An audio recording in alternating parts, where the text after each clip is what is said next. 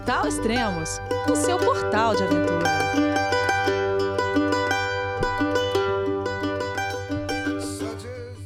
Bom dia, boa tarde, boa noite. Bem-vindo ao Extremos, o seu portal de aventura.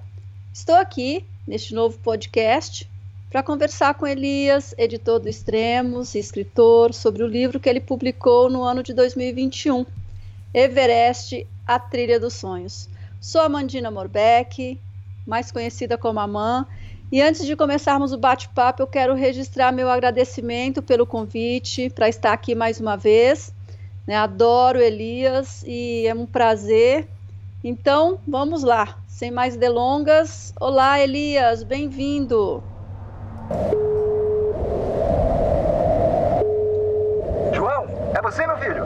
Alô, pai. Eu consegui. Eu tô no cume do Everest. Eu vi, meu filho. Te acompanhei o tempo todo pela sua página Spot.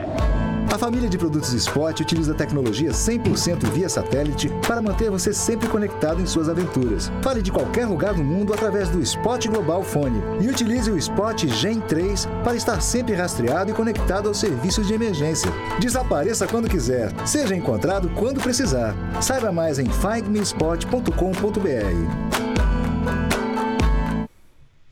Oi, Amanda, tudo bom? Roubando novamente, hein, meu posto de podcaster. Gostou, né? Pois é, tô aqui, tô aqui, ó, nas picapes. Muito bom. Ou época de rádio, hein? Pois é, tô mandando ver aqui.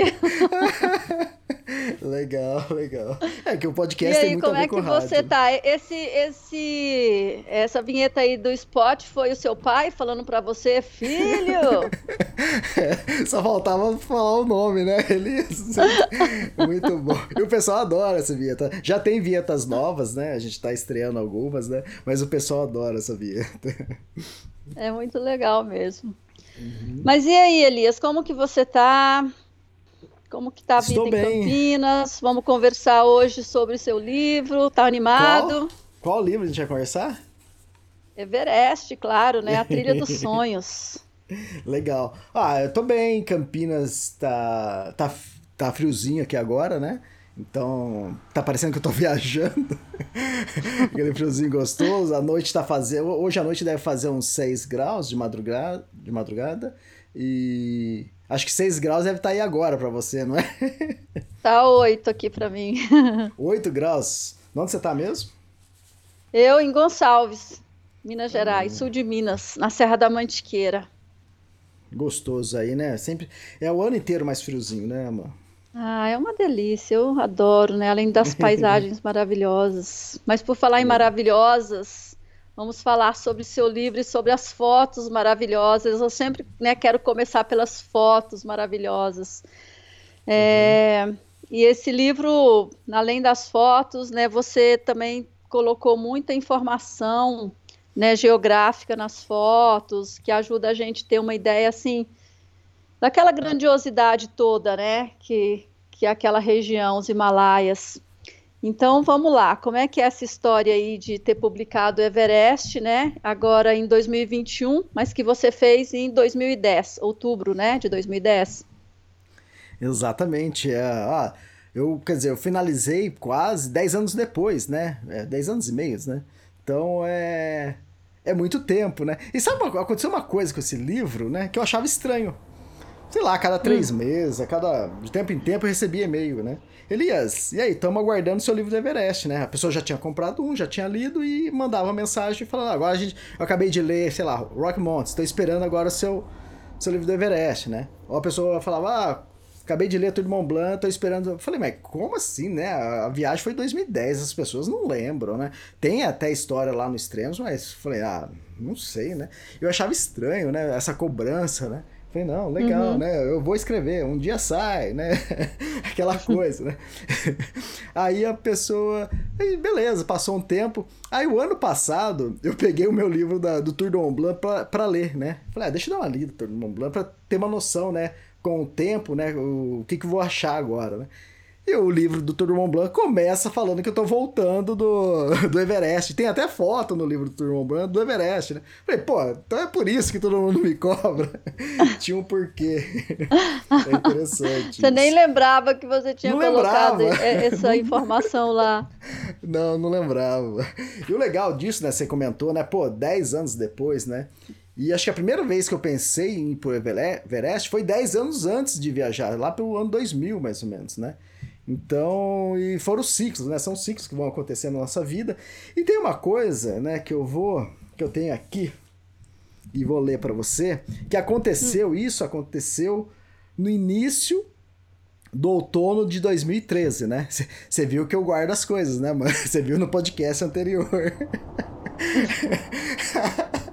que eu guardo as coisas.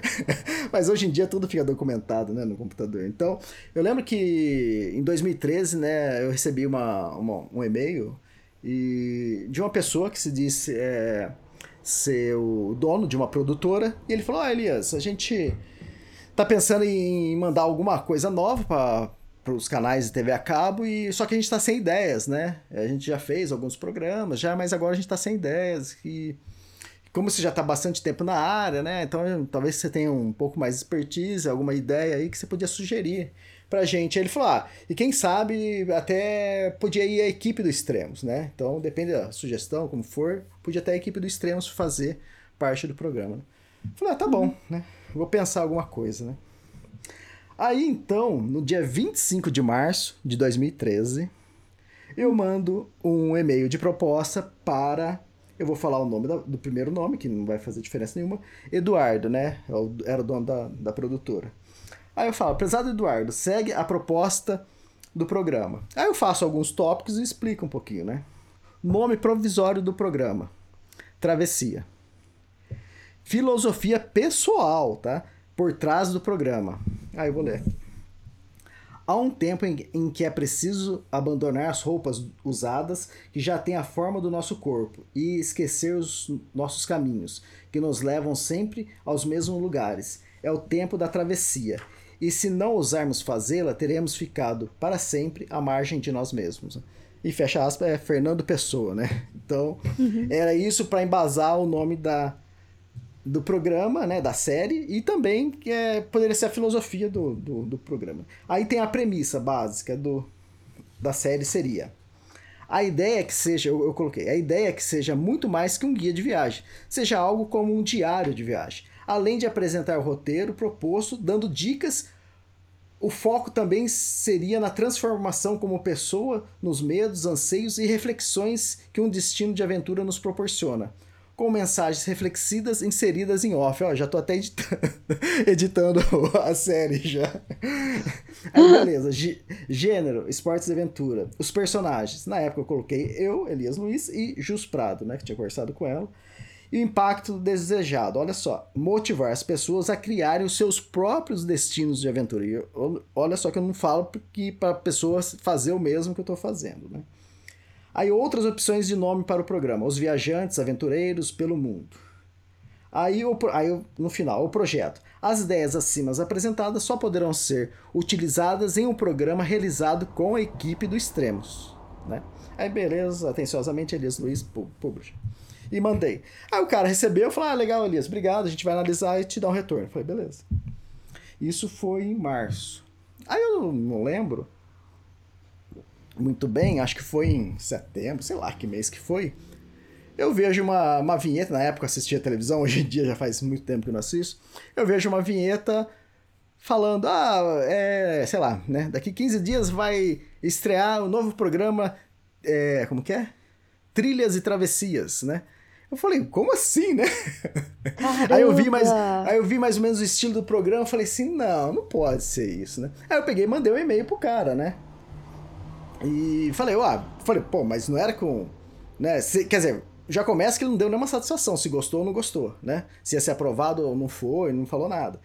E aí passou. Aí ele falou. Ele falou, não, Elias, não tem nada a ver, é outra produtora, não é comigo, não. Eu falei, ah, tudo bem, né? Mas você sabe que hoje em dia uma produtora não é uma, uma Globo, né? Não é uma, sei lá, uma National Geographic, é um conglomerado. O produtor hoje em dia é uma pessoa, né? Que é o dono da produtora que faz tudo e, e contrata pessoas para trabalhar junto. Falei, de repente tenha passado para outra, né? Mas não sei, né?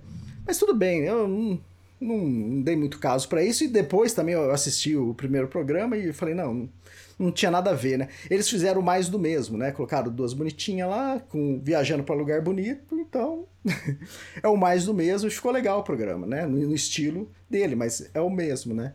Não era isso que eu, que eu pensava. E eu tenho até um amigo que, que às vezes fala, né, que 90% desses programas é bom para ver em academia, né, ou em fast food, né, que se só vê a imagem não tem o som, né, porque é tudo bonito lá, né. E pior que é mais ou menos assim hoje em dia. Mas isso eu tô falando só para fazer parte da história, mas se a gente se atentar à premissa aqui, a ideia é que seja muito mais que um guia de viagem, seja algo como um diário de viagem. Além de apresentar o roteiro proposto dando dicas, o foco, ó, presta atenção, o foco também seria na transformação como pessoa, nos medos, anseios e reflexões de um destino aventura nos proporciona, com mensagens reflexivas. O que acabou sendo isso, né? Acabou sendo os meus livros, né? Se você pegar os meus livros, é muito parecido com isso, né?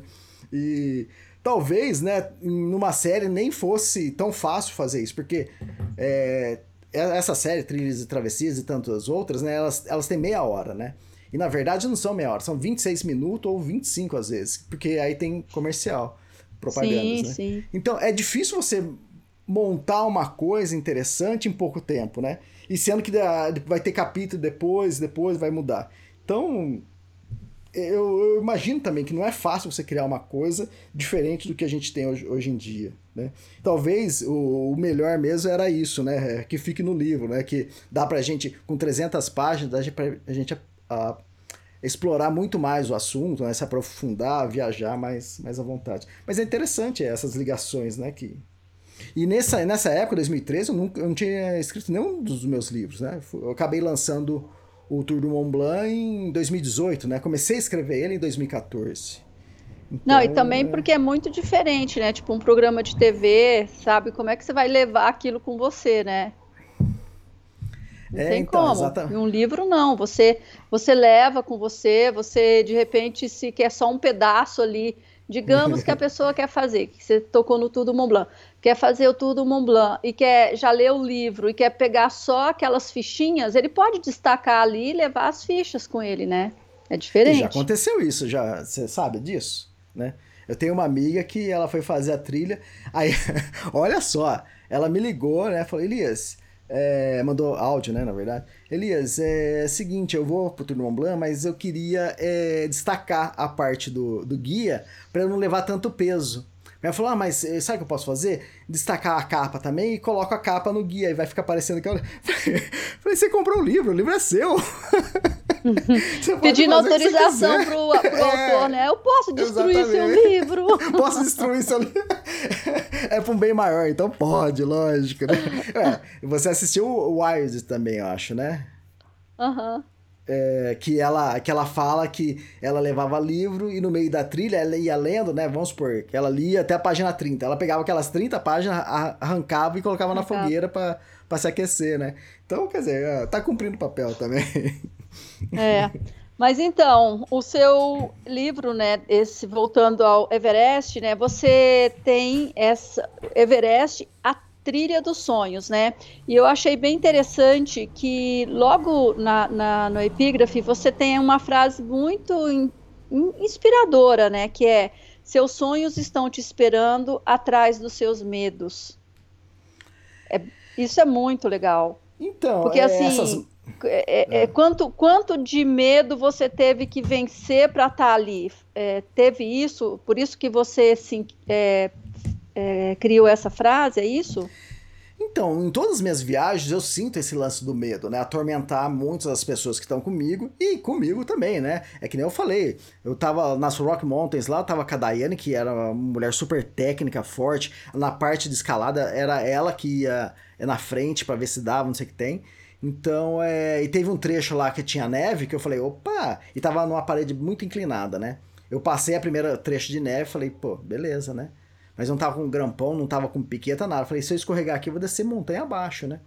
E ela passou na frente, cavando, né? Dá aquela batidinha no pé, dá uma cavadinha, faz degrauzinho e vai andando. Pra... Aí no segundo tava mais inclinado ainda e falei, ixi. Aí eu fiquei com medo, né? E ela passou na frente na boa, ela tá acostumada com isso, né?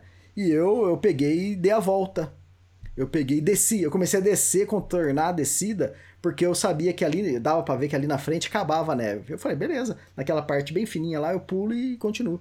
E na hora que eu desci, ela, Elias, não, não, continua por aqui, né? Mas o quê? Era meu medo, né? Eu tava tentando desviar, fazer uma coisa mais segura.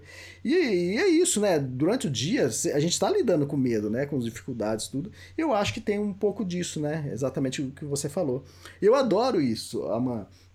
É, colocar essas frases, né? E criar essas frases, né? que é normal a gente pegar uma frase pronta e colocar, né? É o que todo mundo faz. Mas eu me esforço, né? É um, é um treino eu ter colocar uma frase minha. Porque eu sei que vai ser.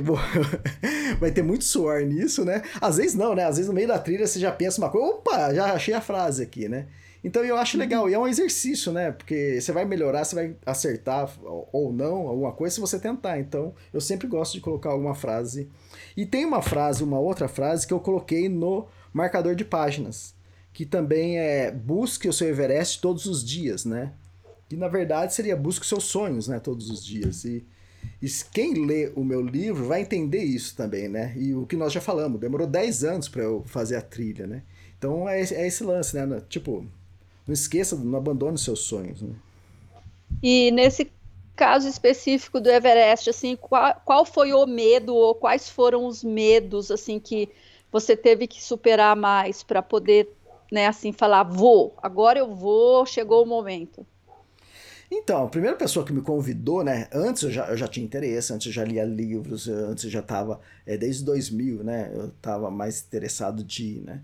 E aí em 2003, eu acho, o Vitor Negrete, saudoso Vitor Negrete, né? Alpinista brasileiro que acabou falecendo lá no Everest.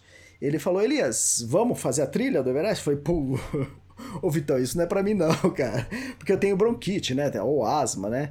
É... E eu falei, cara, eu não vou aguentar, né? Imagina, né? E também o custo, né? Não é, não é uma coisa barata, né? Então eram as duas coisas, né? Acho que era mais o lance da, da asma, né? de ter medo de não aguentar.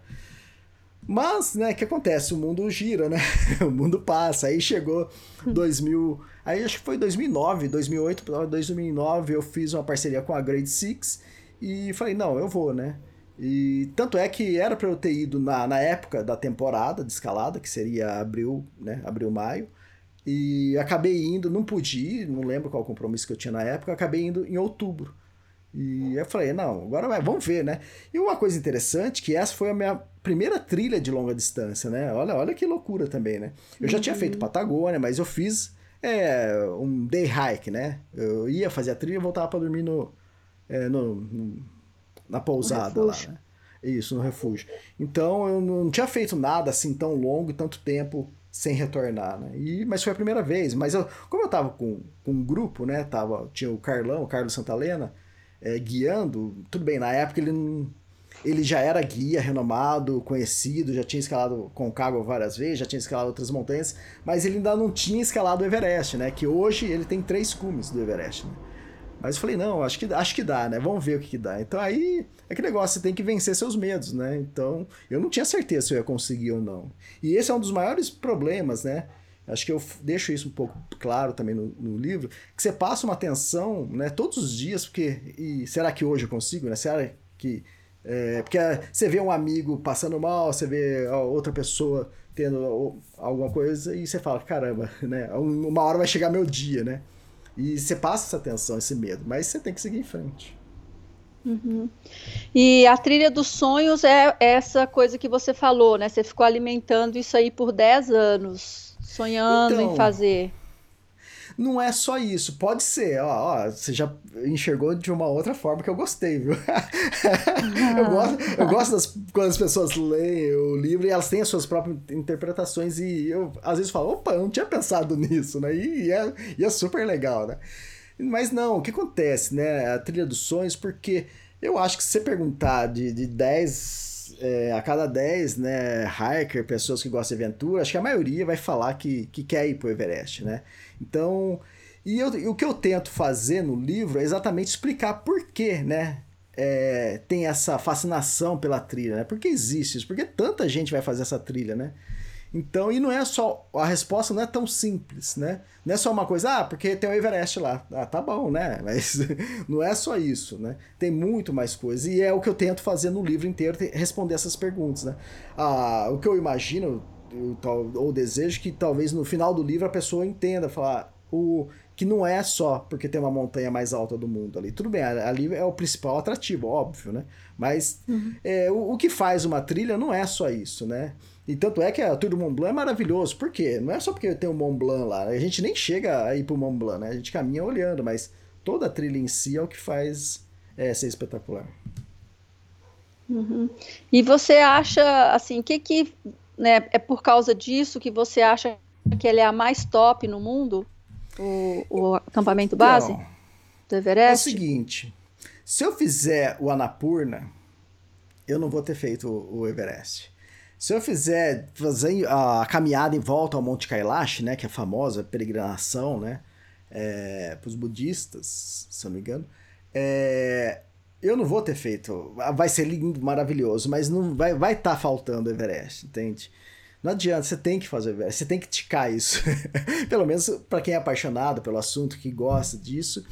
E mas ela, ela tem muitas particularidades que tornam isso, né? A trilha mais desejada, mais bonita. É o que eu já falei outras vezes, né? É, se for no Tour do Mont Blanc, é maravilhoso todos os dias, né? Porque aquelas montanhas escarpadas, é, aquela trilha florida, é água boa, é, é maravilhoso. A Kungsleder eu fiz também é linda a trilha, né? Já é uma trilha um pouco diferente, né? Mas as Rock Mountains, né? Ou você fazer a, sei lá, Transmantiqueira aqui também é maravilhosa, mas é, o Everest tem muito mais do que isso, né? São muita coisa, tem muita parte da história. É, ali passaram todos os principais montanhistas do mundo, pisaram ali, né? Então é gostoso. Eu tenho esse lance, né?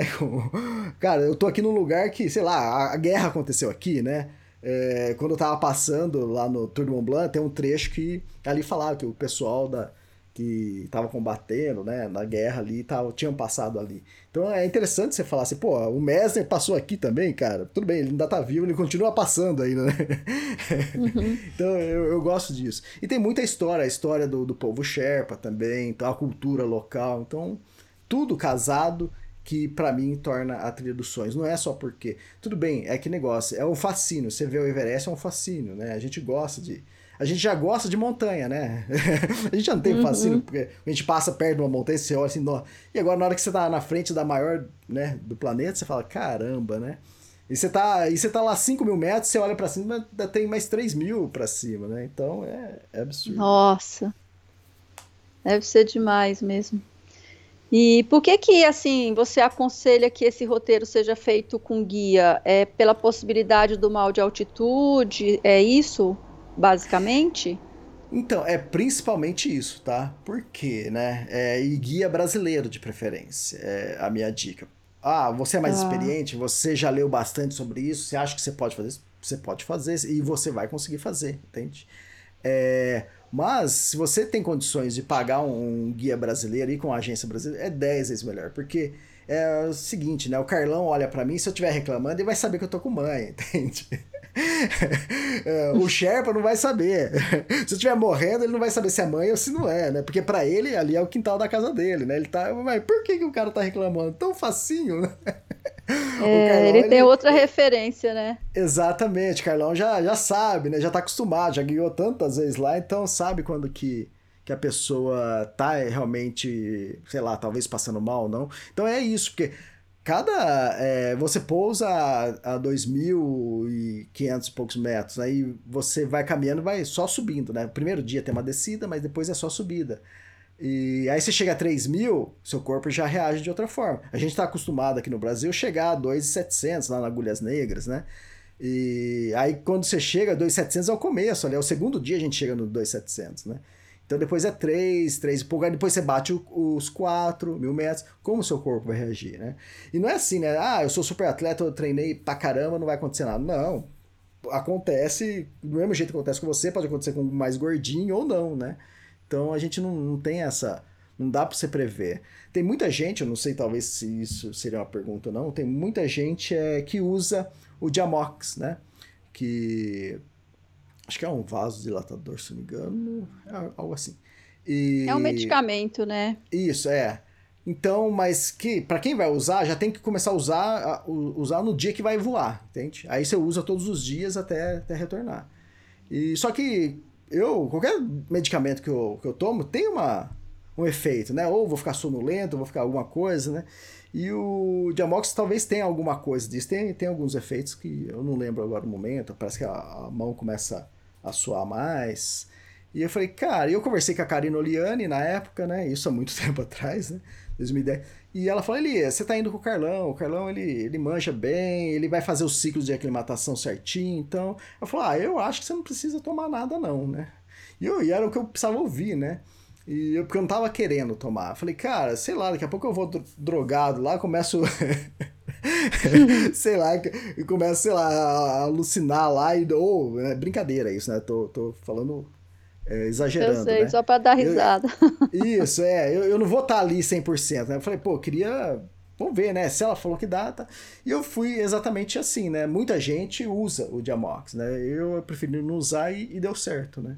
Tem gente que usa uhum. também o Diamox e também dá certo. Então, tudo bem também. E a grade 6, né, com quem você foi, que tem sede aí em Campinas, né? Isso, é, é. Continua levando grupos para lá, Elias? Continua, todos os anos eles levam no mês de, da alta temporada, né? Que é, na verdade, a alta temporada no Everest, para tracker, é outubro, tá? Seria a primavera, ah, o outono deles lá, né? E a alta temporada escalada, que seria no começo do ano, março, abril, maio, né, eles também levam. O legal de você ir no começo do ano, né, é você em abril, né, digamos assim, que você vai encontrar os alpinistas lá, né? Então, na trilha uhum. você vai uhum. encontrar um monte de alpinistas, e vai ter os alpinistas famosos também no meio, e é legal isso, né? Gostoso você conviver. É, ver o acampamento base agitado e, ali, com aquele monte de barraca. cheio, né? Mil, vai ter mil né? pessoas ali, ali, imagina, assim, mil pessoas, um monte de barraca, que legal. Na época que eu fui, não é época de escalada do Everest, né? E, mas quando nós chegamos lá, tinha algumas barracas. A gente deu sorte disso, né? Mas a gente nem chegou perto, né? Tava longe, tava lá perto da, da cascata de gelo, a gente nem chegou. E eles também nem estavam lá, né? Estavam escalando. Então, foi sorte também de ter encontrado. Mas numa época mais agitada, acho que é mais legal ainda de você ir. Entende? É um pouco mais frio, né? Normalmente, do que acho que outubro. Mas não muda nada, né? É, o que muda é isso, você tá com mais pessoas ali de alpinistas. No, em outubro, o pessoal que vai ter bastante gente do mesmo jeito, só que aí é só tracker, né? Só o pessoal fazendo hike, caminhada. É, então, dá também para pensar em fazer na, né, ir uma vez na, em maio e outra vez em outubro, ó. ah, tem gente que faz em dezembro, tem gente que faz fora de, de temporada, né? Mas aí já é uma outra, você tem que ter mais experiência, tem que ir com guia, entende? E também, uhum. né? Mas você vai passar mais frio, vai ser muito mais difícil. E, então, mas a, a melhor época é essa que eu falei. E quando, se você for em outubro, você também vai ver a alpinista, porque eles vão lá escalar o Alma da Blanc, eles vão escalar outras montanhas, menos o Everest, né?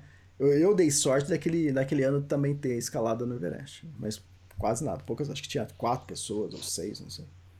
Uhum. Bom, mas tudo começa e termina em Katmandu, né? Então, assim, vamos falar um pouquinho como é que foi é, sair de Katmandu naquele voo. Gente, eu, olha, eu vejo os vídeos é, e eu, eu já fico com frio no estômago só de ver, cara né? Você sair aquele avião apertado, todo mundo ali apinhado e descer naquele aeroporto, né, que é o mais perigoso do mundo. Como é que foi para você assim? Você ficou muito, sei lá, muito adrenado ou não? Então, eu fui em 2010, né? Ali já começava que no aeroporto você vai, você não sabe se vai decolar, né? E eles te dão um ticket, o seu ticket é um carimbo, sabe? Tipo, carimbo, né? não é impresso, nada assim. É, já, é uma etiqueta já impressa, né? E eles colocam um carimbo, T, tava T, né? Então o meu voo era T. O que, que é T, cara?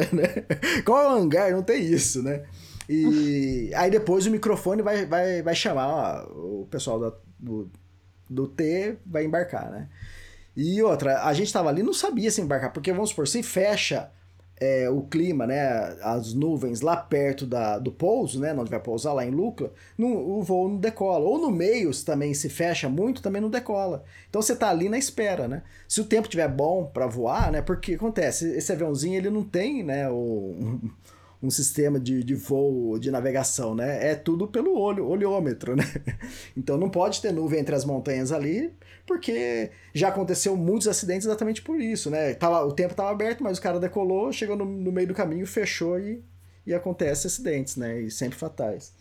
Não, e... e, o pior é que você tá voando ali entre montanhas, não dá nem para fazer meia volta, né? Tipo assim, ah, tá, Exatamente, tem uma não, nuvem ali, deixa eu voltar. Não tem nem como, né? Você vai bater na outra montanha do outro lado, entende? Pois é. E, e o lance foi esse, aí chamaram para embarque. Falei, nossa, né, que o sonho não demorou, acho que foi uns 40 minutos depois já chamaram. Falei, nossa, que sorte. E a gente lê, né, que pessoas passam um, dois, três dias para embarcar.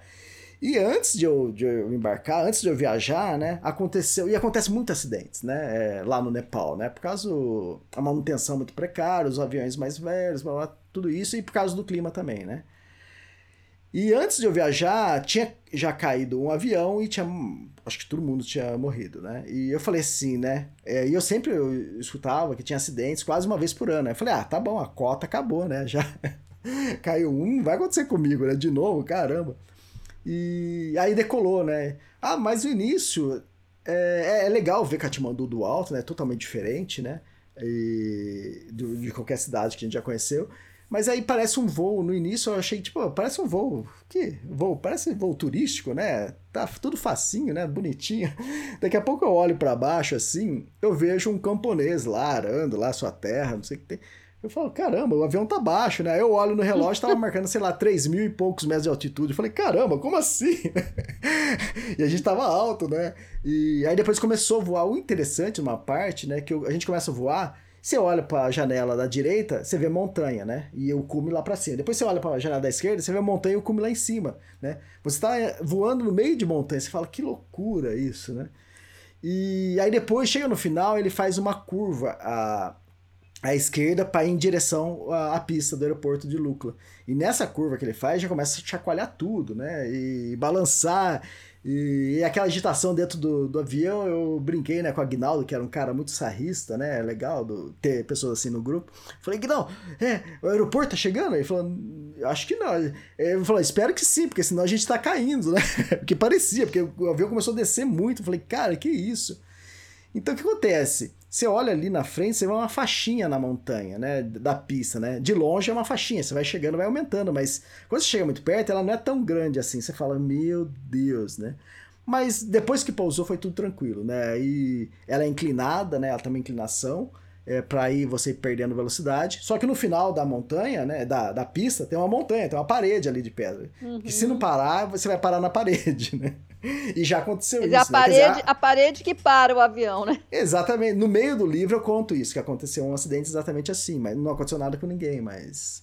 Também já aconteceu acidentes ali na pista, na cabeceira. Então o piloto veio é, mirando a pista, não sei se perdeu sustentação, como aconteceu, ele bateu de frente na, na cabeceira da pista. Não bateu em cima, sabe? Bateu de frente, aí ali morreu todo mundo.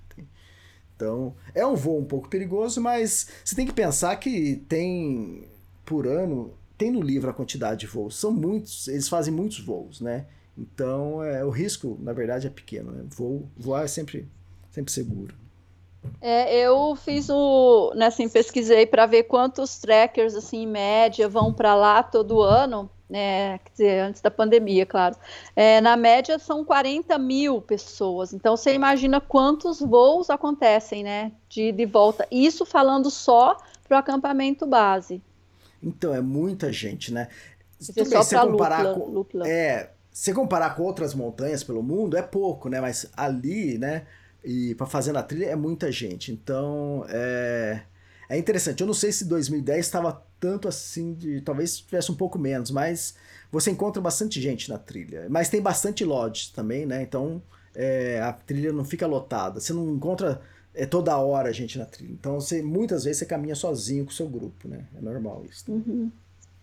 É, eu somei aqui no seu livro é, o que você é, colocou de quilometragem e tal. Então, assim, sem contar né, o Calapatar, só também chegando lá para o acampamento base foram quase 70 quilômetros, é, num acúmulo aí de subida de 7.900 metros, né? É, então, assim, é puxado, né, Elias? Então, é puxado pelo seguinte, é puxado por causa da altitude. Se fosse lá no Tour do Mont Blanc, era uma trilha muito fácil, muito fácil, o, o, a trilha do Everest. Né? Se fosse aqui no Brasil, seria uma trilha muito fácil. Além de ela ser muito bem demarcada, larga, é, tem lugares que eles trabalham, né? O povo local mesmo trabalha na trilha para deixar ela bonitinha. Aí eles cobram, por isso eles deixam uma cestinha ali para você deixar uma doação, né? Eles não cobram nada, mas eles deixam ali. Então a trilha é muito bem cuidada. E, ela não tem tanta subida assim, né? Por mais que você saia de 2.500 e vai lá para 5.500 e pouco, é, a progressão por dia não é tanta assim. Né? Mas o que pega é a altitude, né? Então, de repente você está a 3 mil metros, de repente você chega. Eu cheguei a 4 mil metros, é quase 4 mil metros, 3.900 e pouco. Eu cheguei lá em Temboché e os monges estão jogando bola, né? Eu falei, vocês estão loucos, né? Eu tô morrendo aqui, não consigo andar, vocês estão jogando bola, né? Então, não, o povo. E pior que tinha um, uns estrangeiros também jogando. Eu falei, não é possível, cara. Né? Como pode isso, né? E, então é isso. O que pega é a altitude, né? É, a, tipo assim, o Tour do Mont Blanc, eu acho que é uma trilha muito mais puxada fisicamente. É, né? tem 10 mil, ela acumula 10 isso. mil e pouco. Então, todo dia você está tá subindo mil, mil duzentos, então é, é, muito puxado, né? Aí você vai pro Everest, é uma, e outra, o Everest é uma caminhada de, de velho, né? De velhinho, né? Assim, pra nossa idade, assim.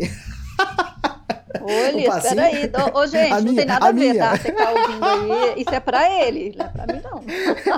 É, é um passinho na frente do outro. Você não vê ninguém passando correndo do seu lado, sabe? Seria uma falta de educação também se alguém passa. Pô, eu tô morrendo aqui. Então é, é uma caminhada muito lenta, né? A progressão é muito, muito, muito lenta e exatamente para não te forçar demais, né? Você ter alguma coisa. Então é, é uhum. é tranquilo de se fazer. Mas tem esse lance do modo de estudo que você vai se sentir cansado todo dia. Isso é normal também. Né? Uhum. E como é que foi ver o Everest assim, pela primeira vez? Você tá ali na trilha, você tá na ansiedade, eu acho, né? Tipo, cadê, cadê? E aí, quando ele apareceu, assim, que você conseguiu ver, foi na trilha, foi no Calapatar, como que foi? Então, parece que no segundo dia tem um trecho que dá para ver, mas se eu me engano tava nublado pra gente, mas é no meio de duas montanhas que você tá caminhando, você não dá nem pra você ter proporção nada. Então ali parece que estava nublado, aí beleza. A gente caminhou. Primeiro dia a gente foi até Packaging, depois a gente, no segundo dia, foi até é, Nantibazar, né? E ali em Nantibazar, ah, no mesmo dia a gente subiu para tinha, não tinha um aeroporto ali em cima. E, e ali no aeroporto, próximo, um pouco depois do aeroporto, você tem a, aí você tem a primeira vista que você vê todo aquele corredor assim de montanhas, que você vê o, Primeiro, o Ama da Blanc, que é uma montanha, uma das montanhas mais bonitas por causa do formato. Nossa, ela é assim. linda, cara. Ela é Nas é linda, fotos né? dá pra ver é. bem, ela é definida assim, né? Exato. E é interessante também, porque ela vai mudando, você vai andando, você vai pegando outros ângulos, ela vai mudando um pouquinho também. Mas aí lá no fundo você vê. É, você vê uma parede de montanha, que é o Nuptse, que praticamente tampa o Everest, né? O Everest aparece atrás do Nuptse, o triangulinho assim, né? Aquela, o piquinho do, do Everest. Mas só de você ver ali e o Lotse do lado, né? Só de você ver aquilo ali, né? E o que acontece? Você leu tanto sobre isso, né? Pelo menos eu, né? Eu li tanto, vi filme, não sei o quê, e de repente você, é você que tá ali, né? Pô, não é, não é possível que eu tô aqui, né? Primeiro, você não acredita, né? E outra, a, a paisagem é maravilhosa ali, então é, é extasiante. O... E foi o primeiro dia, né, que a gente viu, foi no segundo dia de caminhada que a gente viu, né, foi a primeira vez, e a gente desceu para dormir em Lucla, né? E o que, que é? Esse já é uma rotação que a gente faz, né? A gente do, subiu mais alto e dormiu e desceu para dormir é, em Nantibazar, que era mais baixo, né? Então aí o seu corpo já se aclimata um pouco. E uma coisa uhum. interessante, que eu, quando eu tinha recebido o roteiro né, da Grade 6, né, ou Grade 6, tanto faz, é, é grade6.com.br, para quem tiver interesse de conhecer. É, eu tinha visto que estava assim, no dia tal, é, o próximo dia que a gente ia estar tá lá era aclimatação, né? E, e, mostrava. E no outro dia, a gente ia ficar em Antibazar, né? Falei, beleza. Falei, nossa, que maravilha. Não, a gente não vai caminhar hoje, vai ser dia de descanso, de aclimatar, de ficar aqui, né? Chega de manhã, o Carlão. É, vamos, vamos tudo, é, às 8 horas todo mundo pronto, sei que tem. A gente fez uma caminhada de aclimatação. A gente fez uma caminhada. Mesma coisa que a gente fosse fazer outro dia. Só que a gente subiu alto, conheceu um, outro vilarejo lá em cima e desceu para dormir de novo em Nantibazar. É isso, né, que muitos trekkers, muitos hikers, né, quando vão fazer, não sabe e, sei lá, quer ir direto, né? Chega ali em Lucla, pousa e quer ir fazer a trilha e chegar no rápido no Everest sem fazer esse ciclo de aclimatação. E é isso que vai te aclimatar, fazer seu pulmão abrir, se acostumar com, com o ambiente e não te dar os efeitos do mal de altitude, né? Ameniza, pelo menos. Então, é isso. Então a gente fez a aclimatação ali e depois no outro dia, sim, que aí a gente continua a trilha. Aí você passa de novo naquela mesma cena ali, você vendo o Everest. Aí só que você vê o Everest lá no horizonte, lá no fundo, né? Aí você fica pensando, falei, cara, você tem. A gente vai chegar perto dele, né? Não parece. Eu falei, mas como a gente vai conseguir chegar lá? Porque era longe pra caramba. Uhum. É. Bom, lá em, né, assim, na hora que você vai ver o Everest mais perto, vamos falar de perto mesmo, que você fala é quando sobe o Calapatar, é isso? Eu, eu isso, entendi bem? Exatamente, exatamente, né? É, a parte mais próxima que você chega do Everest, que, que você tem vista para o Everest, é o Calapatar, né? O acampamento base mesmo, você não vê o Everest, porque tem uma outra montanha, Lolá, se eu não me engano. É, que tem tá na frente do Everest. É uma montanha pequena, né? Mas ela tampa completamente o Everest. Você não vê nuvem, você não vê nada. Parece que só tem essa montanha, né? Tem uma foto é, no meu livro que eu tô no acampamento base, só que se apa aparece uma foto de fundo que é a foto número 34. Que tem uma montanha ali no fundo que parece, que para quem não entende, né, para quem não conhece, acha que é o Everest, mas não, o Everest está escondido atrás dela, né? Então, ali ah. do, do acampamento ah, base... Ah, entendi. É, você tá aqui à esquerda, né? Isso, tô à esquerda, é uma Na foto página. dupla, né? Página dupla. E a montanha ali não, essa aqui é uma montanha pequenininha que tá ali na frente. O Everest está escondido lá, lá no fundo, exatamente atrás dessa montanha. Então, ali do acampamento base, né? O legal, né, é o seguinte, quando você vai fazer a trilha, né, é o trek ao acampamento base do Everest. O que que, que, que você quer ir? Você, a trilha vai te levar até o acampamento base, é o que você mais quer, só que ali você não vê o Everest. Então, para você ver, ver, o Everest, um dia antes você sobe, ele está em... É... Ih, agora esqueci o nome. É, você sobe para ver o... É, subir no Calapatar. O Calapatar, você está a 5.200 metros ali, né? E você chega a 5.550 metros. Aí você está bem de frente para o Everest. Então, ali você tem a melhor vista, né? Aí você vê mais o cume, a, o cume aparece mais para você, então é a melhor vista que você vai ter. Outros, mas durante toda a trilha você vai ver o Everest. Todos os dias você vai ver o Everest, entende? Só, o, uhum. só lá no acampamento base que não. Algum um, um, ponto ou outro do acampamento base que você pode ver, né? O Everest. É então, Gorakchep? É Isso, de Gorakchep que vai pro Calapatar? Exatamente. Gorachep é o último vilarejo, né? Antes do acampamento base é o último vilarejo. Então, Gorachep, você vai pro acampamento base do Everest, você visita lá, conhece tudo, depois você volta, dorme em Gorachep. Se você quiser subir o Calapatar, aí dali você sobe o Calapatar e volta para descer de novo para Gorachep. Né? Mas é o último é, vilarejo. Eu até pesquisei sobre Gorakchep, porque ele é o assentamento humano mais alto do planeta, sabia? Tá 5.164 metros de altitude. E Isso. aí depois eles falam, né, assim, né, nessa minha pesquisa, que como cidade, né, aí já chamando de cidade, aí é ah, no tá. Peru, que está a 5.099 metros de altitude, chama La, La Rinconada, uma, uma coisa assim, La Rinconada. Mas de assentamento humano, né, porque vamos chamar de vila, é, uhum. Gorakchep é a mais alta do planeta. É, eu, eu, é exatamente isso. Eu não sei se é, ali fica, as pessoas ficam o ano inteiro, né? Talvez eles desçam, né? Porque eles são chefes, eles devem morar na região. Talvez eles desçam e deve ficar uma cabana só aberta, não sei, não sei se é, o ano inteiro fica aberto. Mas é o que você falou, exatamente. É... E o interessante ali, né, do Calapatar, você está a 5.164 metros e você vai subir pro Calapatar não, em Gorapchep está a 5.164 metros, Calapatar está a 5.550. É, se eu olhar no mapa, é um calombo. não é nada o Calapatar, né? Mas quando você tá lá, né? Você tem que subir aquilo ali. Você já tá nos 5 mil você metros. Já tá, tá sem quase... ar, né? Já tá já ali. Tá... Você já faz tempo que você tá sem ar. Lá dos 3.500 metros você já tá sem ar. Então, você tá ali, você fala, caramba. Aí, cara, foi, foi fantástico a subida ali. Aconteceu algumas coisas interessantes. Então, talvez deixe o pessoal ler no livro, né? Então, uhum. é... É legal, e ter a vista ali, né? É, pra, pra você fazer foto ali e estar tá de frente para Everest, ali é a melhor parte. Ali, ali é fantástico. No livro você fala que quando foi a noite anterior, né? Para caminhada até o acampamento base, que você ou ficou ansioso, ou teve um pouco de mal da montanha, é, né, levantou, caminhou lá pelo. pelo Sair para fotografar. É, albergue, saiu para fotografar. É, como que foi isso? Tipo, ai, amanhece logo pra gente ir. Como que foi isso? Então, eu até falo isso no livro, né? Essa ansiedade é aquela ansiedade da primeira vez, né?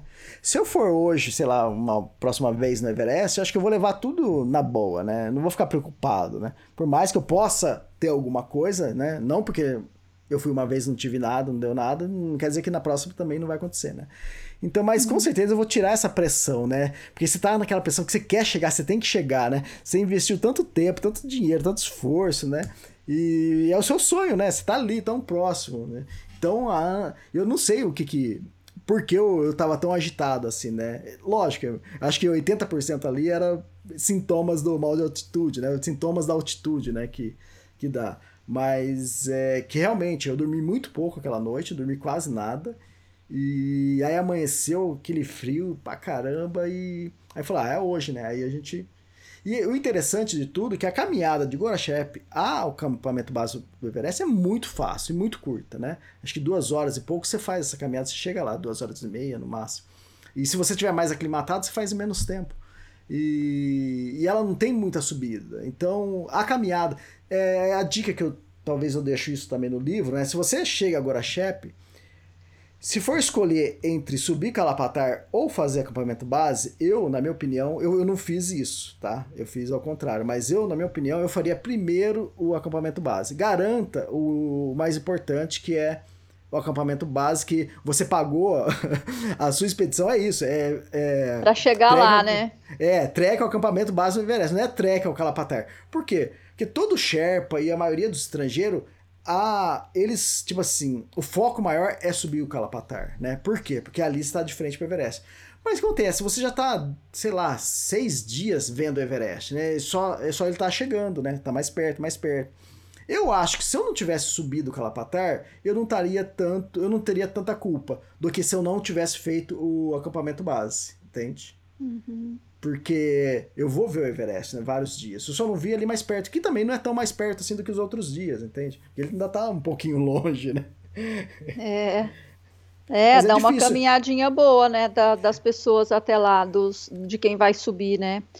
E, é. e, claro que também, porque, meu, que nem você falou, né? Você, você quer o acampamento base, aquele lugar ali, aquele palco, né? De tantas Exato. histórias, onde Exato. tantos montanhistas famosos ou não pisaram, né? E pessoas que de repente a gente lê sobre, admira, inveja, né? É, e, e, pensar assim que alguns pisaram ali pela última vez na vida, também, né, Elias? Também. E outra, uns dias antes, né, que a gente passa no memorial, né, que a gente tem esse choque, né?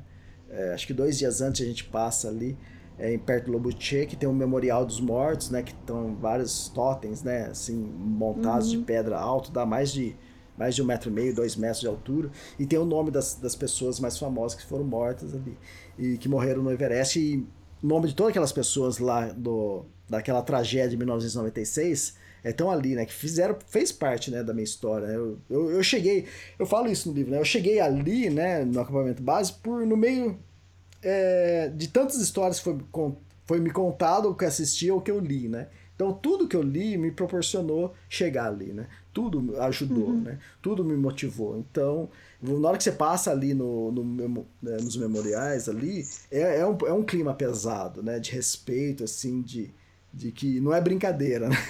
Até o trek uhum. mesmo não é brincadeira. Porque o que você vê, enquanto você tá ali caminhando, a única coisa de, né, de fora do normal que você vê, porque é o seguinte, quando você pousa em Lucla, né, você começa a caminhada, acabou o motor, não existe mais motor. Não existe moto, não existe carro, não existe bicicleta, não existe nada disso. É, é todo mundo a pé, né? Ou, né, tem algumas pessoas que fazem um trecho a cavalo, né? Não sei se é burro, né? O que, que eles fazem. E, mas, é, ou de iaque, né? Iaque é mais usado para carregar o, o, os mantimentos. Carga, né? Ou carga de expedições, ou os mantimentos que a gente vai comer lá para cima em alguma, algum lodge, né?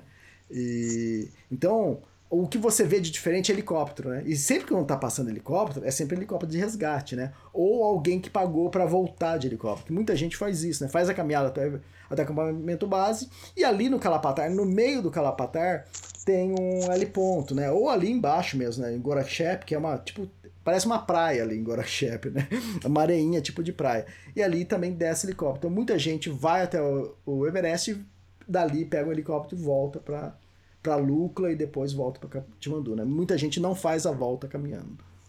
Hum, tá. Bom, mas aqui no seu livro, só para né, depois para a pessoa que vai ler e tal, é isso que a gente está comentando sobre o memorial é a imagem 25, a foto 25, muito muito linda. E eu imagino que deve ser um, deve dar um baque mesmo, né? É, então, e outra, a gente tá ali, né, camelando e não sei o que tem, você, você quer passar disso, né, você quer tirar essas coisas né, mais pesadas da cabeça e curtir e, e outra, e chegar lá no acampamento base. Né? Na volta eu passei do lado do, do, do, do, memorial e aí eu já tava mais tranquilo, entende? Aí eu já tinha feito o que tinha que fazer, então aí tudo fica Missão mais fácil. cumprida. Exatamente. É, no, no livro, no final das contas, né, eu contei lá os quilômetros, vocês fizeram quase 140. Por que que vocês é, escolheram voltar por Gyoko? É Gyoko que fala? É, é Gokyo, Gokyo Lake, né? É, é Gokyo, que é o vilarejo, né? O vilarejo de Gokyo. Então, acontece, né? É o seguinte, uh, o Everest, quantos quilômetros está daqui da gente, né? tá longe pra caramba, sei lá, uns é, 20 mil tá quilômetros tá quase. uns 17 mil quilômetros. O Gok tá ali pertinho, entende? Por que voltar pelo mesmo caminho, né? Eu sempre penso isso. Por que fazer uma trilha? Fazer uma trilha que você volta pelo mesmo lugar. Lógico que a vista é diferente, né? Agora você tá pegando outro ângulo, né? Mas você tá passando nos mesmos lugares, né? E quando é, foi me oferecido isso, né? Eu falei, não, eu quero com. Já desde o início, eu queria com, é, com a volta por Góquio, né? O que, que acontece? Para chegar ao Góquio, que é um vilarejo interessante, bonitinho, e tem um lago do lado, que isso. É, isso você não encontra, né? Esse lago próximo, assim, de algum vilarejo que você vai caminhando até o Everest, né? E, hum. e água, né? A água nesses lugares dá um, um tom, né? De, diferente. A montanha nevada, aquela água verde esmeralda, assim, coisa mais linda, né? O vilarejo. Então é gostoso é, você ver uma coisa diferente. E também tem o passo que você tem que atravessar, que é o Cholapés, né? A gente fala Cholapés, mas é até errado, né? Mas a gente acostumou a falar, porque é Cholá, na verdade. Que Cho é o, é o nome e lá é passo. Entende? Então quando a gente fala Cholapés, a gente tá repetindo Cho, passo, passo. Mas é porque a gente não sabe, né? Quer dizer, é, a gente não sabe, que... então é, exatamente. Então é. Mas é um passo difícil de. de é um passo que tá a 5.400 e poucos metros, né? Imagina, você subiu ao Calapatar, né? Que é uma subidinha, um morrinho que você sobe e já desce para dormir ali no, em Gorachep, né? E ali não, ali você está atravessando a montanha, você está atravessando um passo, né? E eu queria ter essa experiência. E, e por isso que eu acabei escolhendo. E outra, você vai conhecer uma outra região. Você aproveita isso também. Tá? Eu, tipo assim, se eu for dar é, dica para quem vai, volta por Góquio. Também tem o trek dos três passos, que é ainda mais difícil, porque você atravessa três passos e, e fazendo um acampamento base, né? Mais difícil é poucas, poucas pessoas que fazem e é uma outra opção também. Uhum. É, e aí depois que vocês fizeram essa volta, né, todo mundo foi para Lucla, é, se não me engano foram 16 dias, é isso é, mesmo? Deu 17 dias tudo, deu 156 quilômetros, se não me engano, a, a, toda a caminhada, né, voltando. Acho que se você não voltar por, por, por Gokyo deve dar uns 120, 110 quilômetros, ou um pouco mais, não sei. Uhum. É, Aí você, mas- aí o pessoal, né, todo mundo voltou para Katmandu e daí você optou por depois de Katmandu ir para o Tibete. Então, é a mesma coisa, né? O Tibete tava tão pertinho ali. Meu, eu sou que nem você. Quando eu vou para um lugar, eu quero explorar tudo. Então, é lógico que é, o, o que limita a gente é o tempo, o dinheiro também, né? Mas era uma coisa possível ali pra mim. Eu falei, cara, eu nem ia fazer o Tibete. Quer dizer, eu fui pensando no Tibete, né? Tanto é que antes de viajar, eu li é, o livro, né? Sete, é, Sete Anos no Tibete, né? Isso. Aham. Aí eu assisti o filme também, né? Com, o Brad Pitt e tudo. Brad Pitt. E tava, é, e tava com o filme na cabeça, com a, com a imagem tudo da cidade na cabeça. né? E quando eu cheguei lá, o Carlão falou assim pra mim, Elias, vamos fazer é, a volta no Monte Kailash? Aí ele falou valores, tudo era muito era parecido com o, o do Tibete, pra ir pro Tibete, né? Eu falei, pô, e ele, ele falando, né, aí você vai na onda, ah, vamos, vou sim, então eu vou, né? E ele tinha até é, reservado já pra mim, pra eu ir. Só acontece, na descida, né, lá de e até é, até Lucla, né, eu desci muito rápido, né? Acabei descendo, acelerando muito para descer. E machucou meu pé e inchou meu pé, né? E aí ficou ruim até de caminhar, né? Enquanto eu tava caminhando com sangue quente ali, não tava sentindo nada, né? Depois que eu terminei, que eu, eu olhei esse meu pé, falei, nossa, tá gordinho meu pé. eu emagreci pra caramba aqui nessa trilha, camelando nessa trilha, meu, meu pé engordou, aconteceu? Mas tava inchado, né? Não sei o que aconteceu, né? É, mas ele ficou inchado e tava dolorido. Eu falei, Carlão, não vou conseguir caminhar. Eu falei, cara, eu acabei de sair de uma trilha e tem que fazer outra trilha, né? Caminhando. Imagina, o pé tava inchado. Aí ele falou, ah, tudo bem, né? Aí é, eu acabei voltando a ideia para fazer o Tibete. Falei, eu vou fazer o Tibete porque a gente ia de um micro-ônibus, né? Que te leva desde Katmandu até Lhasa, né? Então você vai fazendo várias paradas e você vai conhecendo tudo. Você para sempre perto de uma montanha, faz uma caminhadinha para fazer foto, conhecer alguma coisa. Então você caminha quase nada. Tanto é que acho que no segundo dia meu pé já tinha desinchado, já tava tudo bem. Eu já tava, já dava para caminhar tranquilo, né? Mas aí foi uma e viagem você mais vê a face norte do Everest, né? Exatamente, acho que foi no segundo dia. Aí eu vejo de perto. É o seguinte, o roteiro que eu comprei, é, tanto é que quando eu comprei lá em Katmandu foi uma coisa interessante que o cara pegou, pediu meu passaporte. E levou embora e ficou um. Acho que me entregou depois de dois dias, né? Como Nossa. pode isso? né? E aí, para conseguir a autorização, conseguir o visto chinês. E uma coisa que eu fiquei muito bravo, né? Quando eu recebi o visto, né? O visto é um papel, né? Um A4 assim, que tava escrito umas coisas em chinês lá e tava carimbado. E que era o visto. O visto não foi carimbado no meu passaporte. Eu falei, pô, eu não vou ter o, registro aqui no meu passaporte, né? Da viagem, mas tudo bem, né? Foi isso.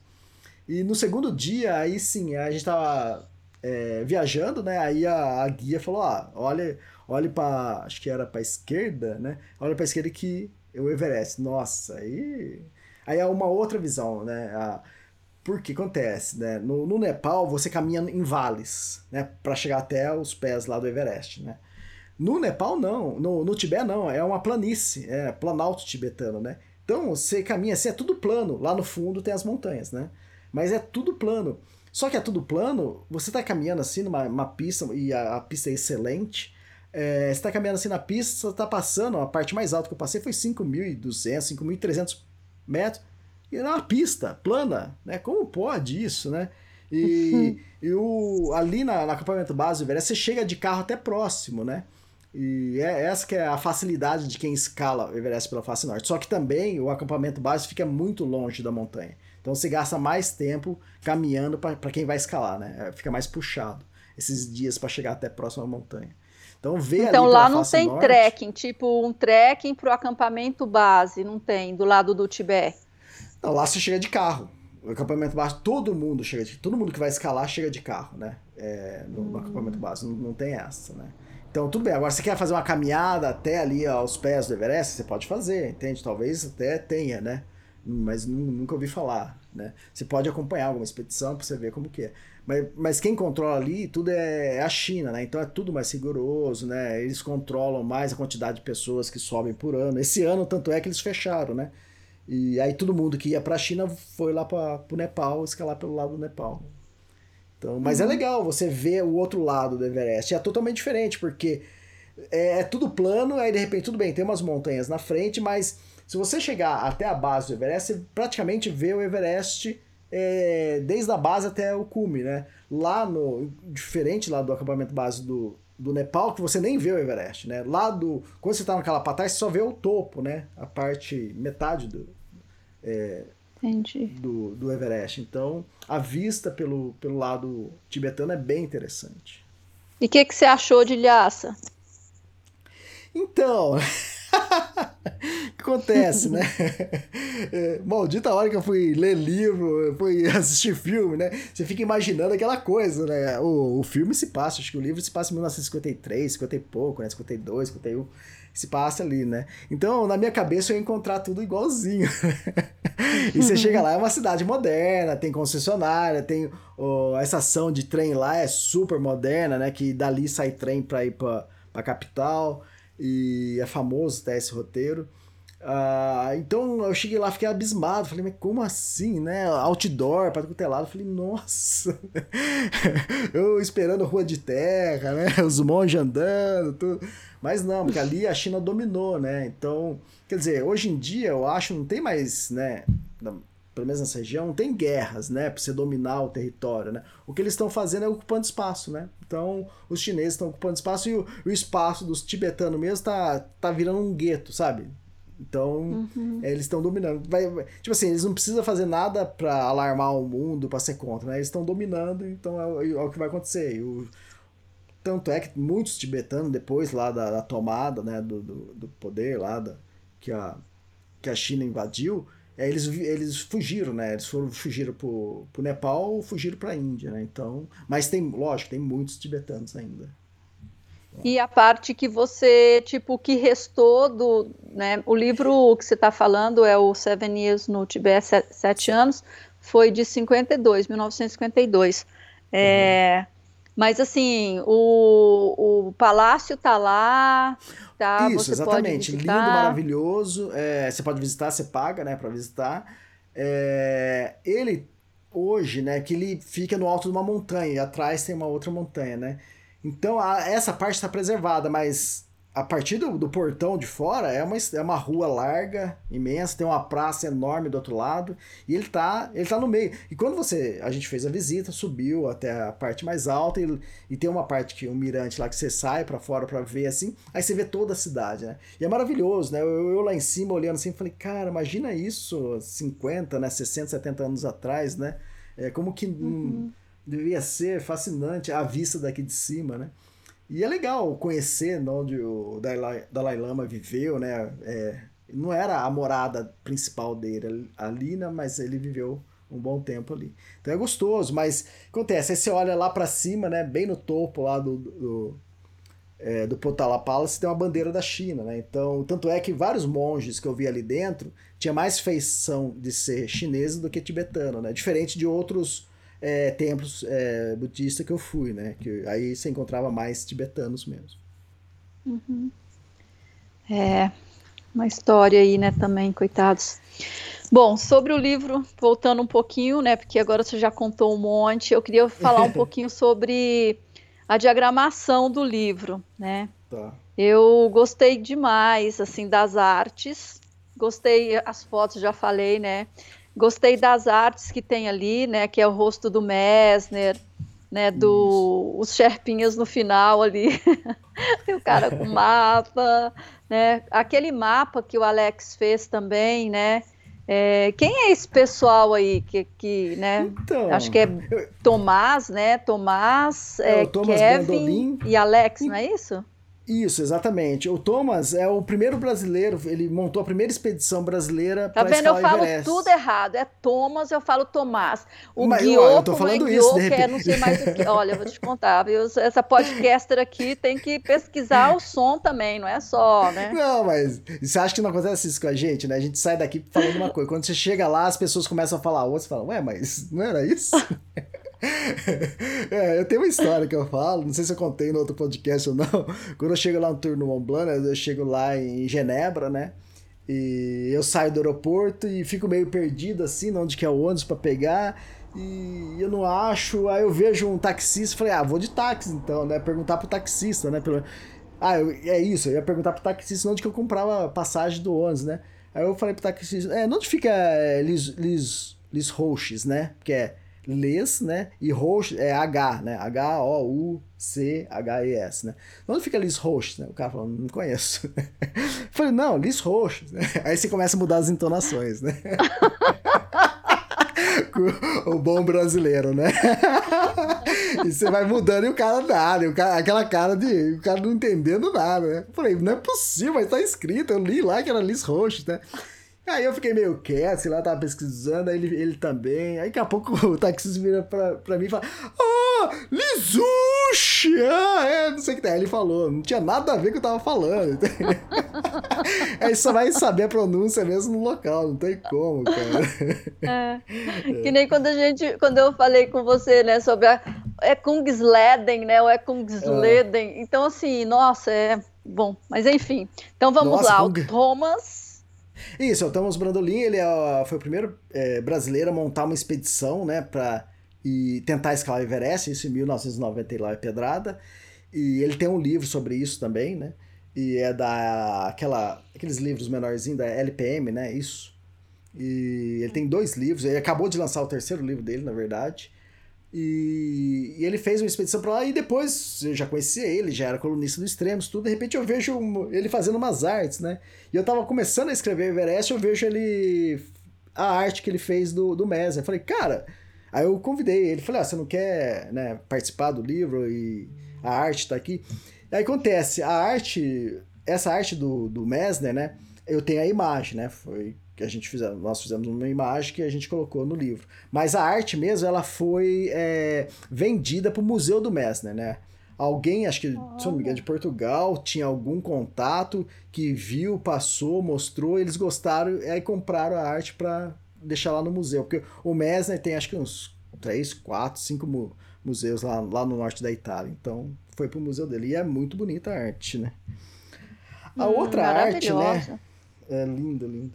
A outra arte, né, que é do, do Kevin Sardinha, que é a última página do, do livro, né? O que acontece, né? A última página do livro, acho que eu já falei isso pra você, mas vamos falar de novo. A última parte do livro, normalmente, é qualquer livro que você pega, a maioria, pelo menos 90%, é uma página técnica. Ali fala qual é a gráfica que você usou, qual que é o, o tipo do papel, qual que é a fonte de letra, tudo. Aí para mim eu falei assim, cara, eu já tenho uma ficha técnica lá no começo do livro, né? Eu falei, pra que eu tenho que perder mais uma parte do livro com coisa técnica, né? Falei, deixa tudo que é técnico chato lá no, no, lugar só, né? Assim, quem tá procurando alguma informação já vê tudo ali. Eu falei, e me, dá essa página, essa última página em branco para mim que eu vou fazer alguma coisa interessante. Aí isso eu tive ideia no, no livro das, das Rock Mountains, que era, foi meu ter, terceiro livro, né? E. Uhum Aí eu falei assim, cara, eu posso fazer uma coisa divertida, é, sabe, alguma brincadeira e fazer uma arte. E foi assim que começou. Eu, eu convidei o Kevin para fazer das Rock Mountains, quando foi do Everest, falei, vai ser ele de novo, né? Então vai ficar o Kevin fazendo as minhas últimas artes aqui, que eu, eu, acho fascinante, acho bem legal, é, uma, é meio divertida também. Assim termina o livro também mais leve, né? E tem também, né? E isso foi uma coisa que Sabe aquela coisa que às vezes você procura, mas você não sabe muito bem o que você quer, né? Mas você tá procurando, né? Você passa um ano, dois anos, três anos, mas você não sabe. De repente, eu tô navegando no, no, no Instagram, né? E aí eu vejo uma arte que é, é, é Alex, né? Eu também pensei que era o Alex, né? Mas é uma mulher, né? Uma australiana. E ela fez. Eu vi o mapa que ela tinha feito falei, nossa, que fabuloso. Eu falei, era isso que. Era tudo, era tudo que eu precisava. Aí eu peguei, conversei com ela, tu negociei com ela e passei as informações. Eu tenho que passar todas as informações para ela e ela é, desenha, né? Então todo Nossa, esse ela é mapa, é ótima. Isso, é esse mapa fica no flap, né? Para quem é a primeira imagem do bloco de fotos aí é o, é o mapa, né? Que da, da uhum. Lex Hotkin, né? E então o que acontece? Eu passo para ela, ó, o, o mapa é esse e passo tudo que tem que aparece no mapa são todos todas é, coisas que eu vi na trilha, né? Então você tem helicóptero, eu vi helicóptero, né? Tem a cerveja Everest, porque eu bebi a cerveja Everest no final. Ah, né? isso que eu ia te perguntar, você bebeu essa aqui? então, acontece. Uh, Amandina, eu, eu não iria tomar essa cerveja na ida, né? Porque aquele negócio, você tá com medo que aconteça alguma coisa, né? Sei lá, o que, que vai acontecer? O álcool comigo a 4 mil metros de altitude, né?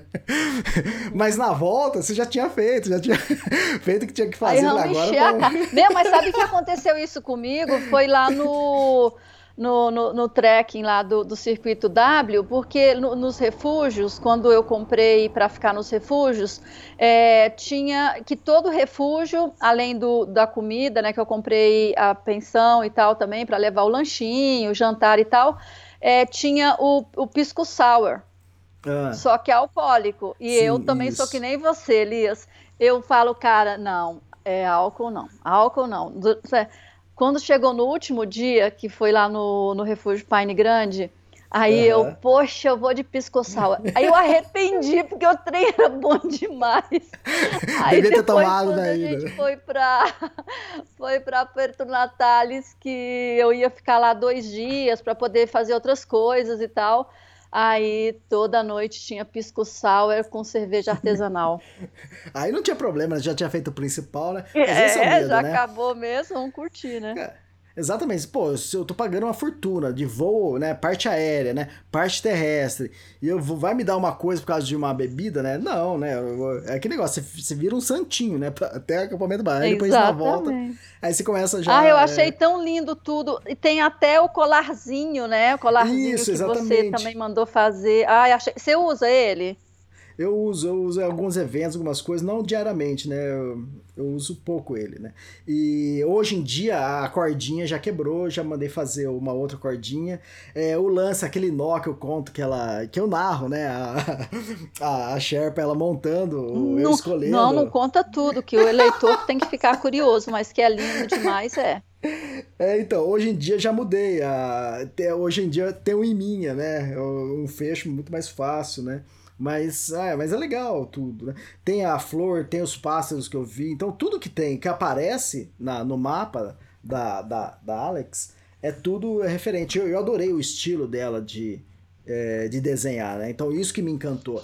E eu também, muito delicado, né? Muito Exatamente. lindo, as e muito cores, diferente, tudo. E muito diferente do que a gente está acostumado, não é? Que a gente vê o mapa, né? é. né? E as montanhas, se você pegar as montanhas que estão desenhadas no mapa aqui da trilha, se pegar e lá no, no Google Earth ou no, no, Google Maps lá e der um zoom, a montanha é igual, né? Não é que ela chutou assim, ah, que as montanhas são desse jeito. Não, ela copiou, é o formato das montanhas são assim mesmo. E tem a trilha ali no meio, né, em vermelho, pra você ver a trilha que eu fiz, né? O legal também, né, uma coisa que eu me preocupei para fazer, quando eu fui escrever esse livro, né? É o primeiro livro, né? Já tinha contado isso também no, no podcast. É, é, o seguinte, é bom até falar isso, né? Para quem está acompanhando esse podcast, né, de literatura, né? Esse é o podcast 353 que você está escutando agora. O 352 eu falo sobre a trilha das Rock Mountains, né, que eu gravei com a Mandina também. O uhum. podcast 303 é o podcast que eu falo da, da Kungsleden. E o podcast 296, que é um pouquinho diferente, né, que aí já não é o bate-papo, é a Suzy Saito, que ela que ela gravou vários é, áudios do WhatsApp para mim, eu acabei transformando uhum. é, no podcast. Então, para quem estiver acompanhando e quiser saber, é isso. Né? E uhum. o uhum. que, que, eu tava falando mesmo aqui da, das artes, né? É, então, da, dos, do que ela é da Alex, né? Isso. Então aí eu gostei muito isso, do estilo dela, é muito diferente, né? Então ela fez das Rock Mountains, vai, fez agora do, do Everest, e os próximos livros é, eu devo manter mantê-la também, que eu gostei muito, né? Eu achei. É ah, bom ter uma coisa... equipe, né, Elias, assim, que fala a sua língua, que entende o que você quer. Eu acho isso super legal, né? Ter esses parceiros, né? Sim, então, acho que o mais difícil de toda essa jornada, né, de escrever, né, é você montar essa equipe, né, que é a coisa mais difícil. Você tem uma gráfica que você manda e, e você confia que vai sair o que você quer. Acontece uns errinhos aqui, outra ali, mas tudo bem, né, vai ser sanado, né, então é legal isso. A outra coisa, né, a eu precisava de alguém, né, que fizesse a arte do mapa, né? Eu queria ter essa coisa mais estilizada, né? Se você vê bem, né, é, só de mapas do, da trilha, nesse livro tem três mapas, né? Uhum. É, tem ali, na, quando eu falo, ali no capítulo que eu falo de Kumbu, né? Tem um mapa que seria o principal que todo mundo, sei lá, acho que vê pela internet, só que Aqui eu refiz o mapa, né? Eu fiz é, no, no Illustrator, eu refiz todo o mapa, então eu coloquei o que eu, o que eu queria e a qualidade tá 100%. Porque normalmente as pessoas pegam o mapa da internet, que é a qualidade ruim, já é velha, tamanho pequeno, e, pega e joga no para impressão do livro, que fica terrível, né? Nossa, então... esse aqui do glaciar, fala aí a pronúncia para mim, Elias, Nigozumpa. Na onde está vendo isso? Lá em Gokyo, ah, tá. Gokyo. Ah, tá. É o maior glaciar que tem no, no, no Nepal. Cara, acho que quase demais isso aqui, demais essa foto. Ah, que também. tem a, fo a foto atrás do, do, do, do flap do, do, do mapa. Isso, é, exatamente. Então, é, e é interessante que a gente teve que atravessar no meio disso, né? Você fala que loucura, né? E tanto é que esse glaciar, é, a cada ano ele vai se movendo, né? Todo dia ele se move, só que você não percebe, que é tão pouco, né? Se você colocar ali um, uma máquina fotográfica, fizer um time-lapse, sei lá, durante um mês, você vai ver a, mov a movimentação, mas você não sente. Então a trilha que você faz um ano, no outro ano já a trilha é diferente. Porque uhum. o, o glaciar já mudou, já, além de ele já ter andado da posição ali, as coisas se mexeram, né? Então ali a rocha rolou, eh, já criou mais laguinho ali no meio. Então toda vez que começa a temporada, os primeiros que passar ali vão vai ter que achar trilha, né? Então vai, depois você percebe que, que já começa a fazer marcação da trilha, tudo, mas é fabuloso. Você pensar que você está atravessando um glaciar, né? Que é só gelo e Parece chantilly, né? Olhando assim. De longe parece, né? Então, uma coisa interessante desse flap foi isso, né? é, de ter feito de, da dobra, né? Então, como eu pensei nisso, né? A folha, né? tipo um pôster, né? Você não tem a dobra do meio do livro, né? Do miolo, para estragar a, ou tampar alguma coisa. Tanto é, olha só como a, a Alex é, é safa, né? Manja pra caramba. Quando eu mandei para ela fazer a arte, e tem uma dobrinha, né? Então tem uma dobra aqui no mapa no meio. Nessa parte da dobra, ela não deixou nada importante. Nada com texto, ela, ela deixou espaço. Porque ela imaginava que ia ser o miolo do livro ali. Aí eu peguei, na hora que eu recebi a arte dela, na primeira prova, falei, não, não, você pode preencher, porque vai ser um tipo pôster. Ela entendeu como que é, ela falou, ah, ela preencheu a parte, aí ficou tudo. É, não, não precisava disso. Mas era uma sacada que ela já tinha, que eu nem tinha pensado nisso. Mas eu ainda prefiro que seja tipo pôster, entende? Não seja na dobra. Então, é, não, legal. ficou sensacional. Ah. E você sabe que uma coisa que às vezes acontece é que a pessoa não quer gastar, né, Elias? É, então, é. É tem isso, e, né? E para você ter bons profissionais, para você ter parceiros né, com qualidade, você precisa ter um investimento então, também, é, né? Não a, é a, nada a de graça. Exatamente. É o seguinte, a Alex, eu, tô, eu, pago em dólar, né? O trabalho dela, né? E uhum. para colocar o flap, é um outro caderno que você tem que colocar de fotos. Então, é um gasto a mais. Uh, quando você abre assim, você parece, parece ver que só tem um caderno de fotos, mas são três, né? Cada caderno de fotos, né, é, são 16 páginas, né? Então, se você vê, tem 48 páginas mais o flap, né? Então, isso tem um custo, né, final alto para mim, mas eu acho que vale a pena, né? Eu prefiro é, lucrar menos, eu prefiro lucrar menos com o livro, mas o o leitor ter mais fotos para ver. E outra, acontece também que eu adoro, né? Porque se você for ver bem, né? A cada página daria para colocar duas fotos, né? E muitas vezes eu faço isso. Mas aí tem página que eu coloco uma foto só, ou uso duas páginas para fazer uma foto, né? De página dupla, que eu acho que ganha mais, né? A pessoa tem mais é, a dimensão, assim, do, do que você tá vendo. Então, ó, as fotos principais eu sempre faço de página dupla. E com o Flap Nossa. aconteceu de de ter foto de página quádrupla, né? Quatro páginas para fazer aquela foto lá do, do glaciar. E a, virando essa página, do outro lado ali tem mais um mapa, né? Que é o mapa que eu uso uhum. na cobertura online do Everest. O legal desse mapa é que você tem uma noção assim espetacular de toda a trilha, né? Da onde ela vem lá de lucro e, e também tem uma noção. O que acontece, né? Uma coisa que eu me preocupei com, com esse livro, né? É, eu tinha que contar a história, eu tinha que contar muitas histórias ali, né? Eu tinha que contar a minha história, eu tinha que contar um pouco também, né? Que é o quarto capítulo ali, que é o Kumbu, que é um capítulo mais né, técnico, né? E eu até falei assim, nossa, será que o pessoal vai gostar disso? Então eu recebi bastante retorno de pessoas que gostaram, né? De saber mais sobre é, o povo Sherpa, como eles chegaram ali, ah, como que era, como é o relevo, tudo, né? E então você tem toda essa noção de, de como que é, da onde você. a trilha que você fez, a outra história que eu tinha que contar também. O que acontece? Você tá caminhando. É, para onde é o trek? Pro Everest, né? Cara, você, tá, você faz uma caminhada, né? E você precisa saber o que acontece ali, né? Toda a história que aconteceu ali. Eu falo um pouco da parte dos brasileiros, eu falo também da conquista do Everest. Até tem uma arte ali, que eu, a gente nem chegou a falar dessa arte, mas a arte da página 103, que foi um espanhol que fez. Eu já conheci essa arte há muitos anos atrás, né? Uns seis anos atrás que eu já tinha visto essa arte. Eu acho que foi na época que ele lançou. Só que acontece, ele mora em Hong Kong e e ele trabalha para um jornal chinês e ele faz infográficos. O cara é espetacular para fazer infográfico, né? E é Ficou lindo isso 103. aqui mesmo. Exatamente. E aí acontece, eu pedi para um amigo, eu falei assim, cara, você não pode só fazer a parte, copiar assim, né? Fazer parecida a parte só das montanhas. Eu não quero nada escrito, nada desenho, não quero nada, né? Só faz a parte da montanha. Aí ele pegou, fez o desenho da montanha. Eu não gostei, porque já saiu, não era, o, não era o mesmo estilo, né? Na hora que me apresentou, eu falei assim, putz, não gostei, o que, que eu vou fazer, né? Falei, caramba, e já tava próximo já do, do lançamento, acho que faltava dois meses, não sei. Falei, caramba, o que eu faço agora? Falei, "É, sabe uma coisa, né? Qual o nome do cara? Eu sabia o nome do cara, eu, já, eu seguia esse cara já há uns quatro anos atrás no, no Instagram. Falei, deixa eu conversar com ele. Peguei, mandei uma mensagem, falei, ó, eu sou escritor, estou lançando o livro do Everest, eu adoro a arte que você fez lá do infográfico, eu gostaria de saber se você não poderia liberar para eu é, publicar no livro, né? E ele falou assim, ah, Elias, a arte não é mais minha, né? Eu fiz essa arte pro jornal, é, que é um jornal lá de Hong Kong, né? Um jornal chinês. E ele falou, então, se você quiser tentar, conversa. Eu, por mim, eu libero, mas você tem que conversar com o editor, né?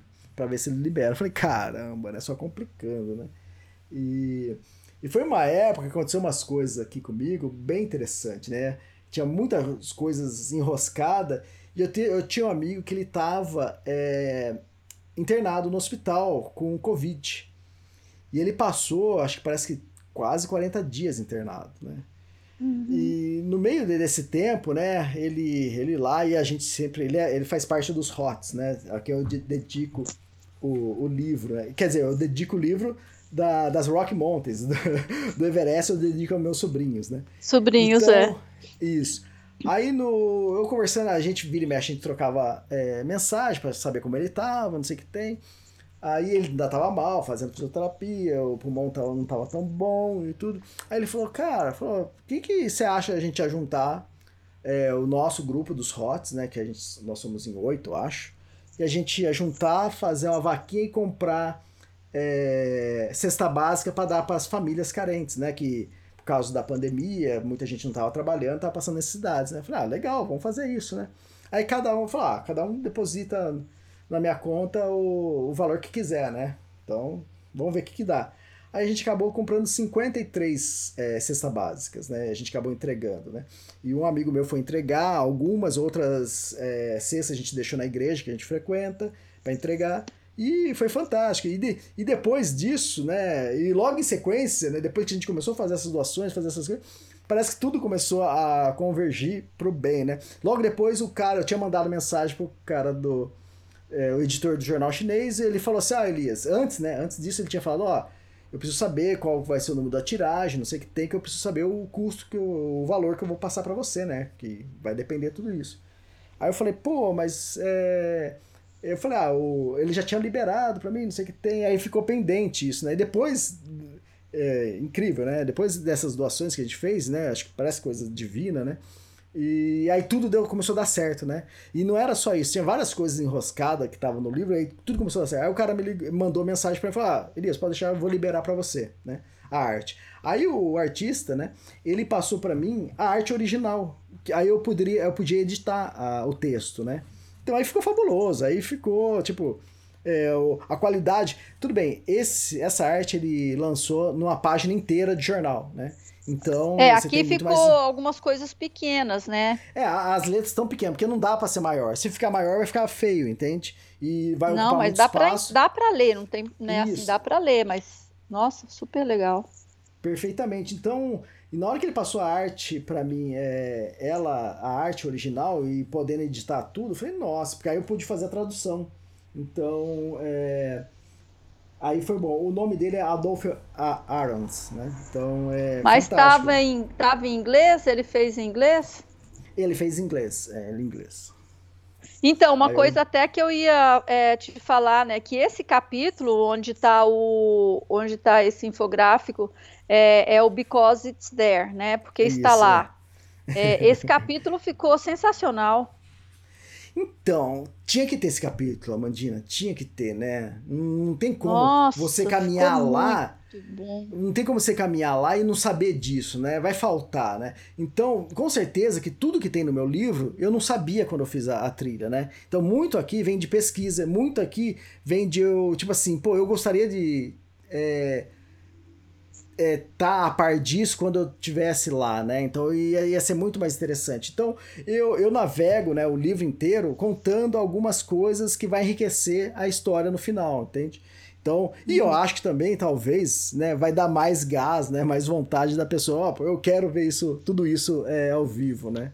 Então, é, o, a dificuldade do livro foi essa, né? Você é, tentar é, falar um pouquinho de várias coisas, né, sem ficar desgastante e para ficar legal e não perder o ritmo, né?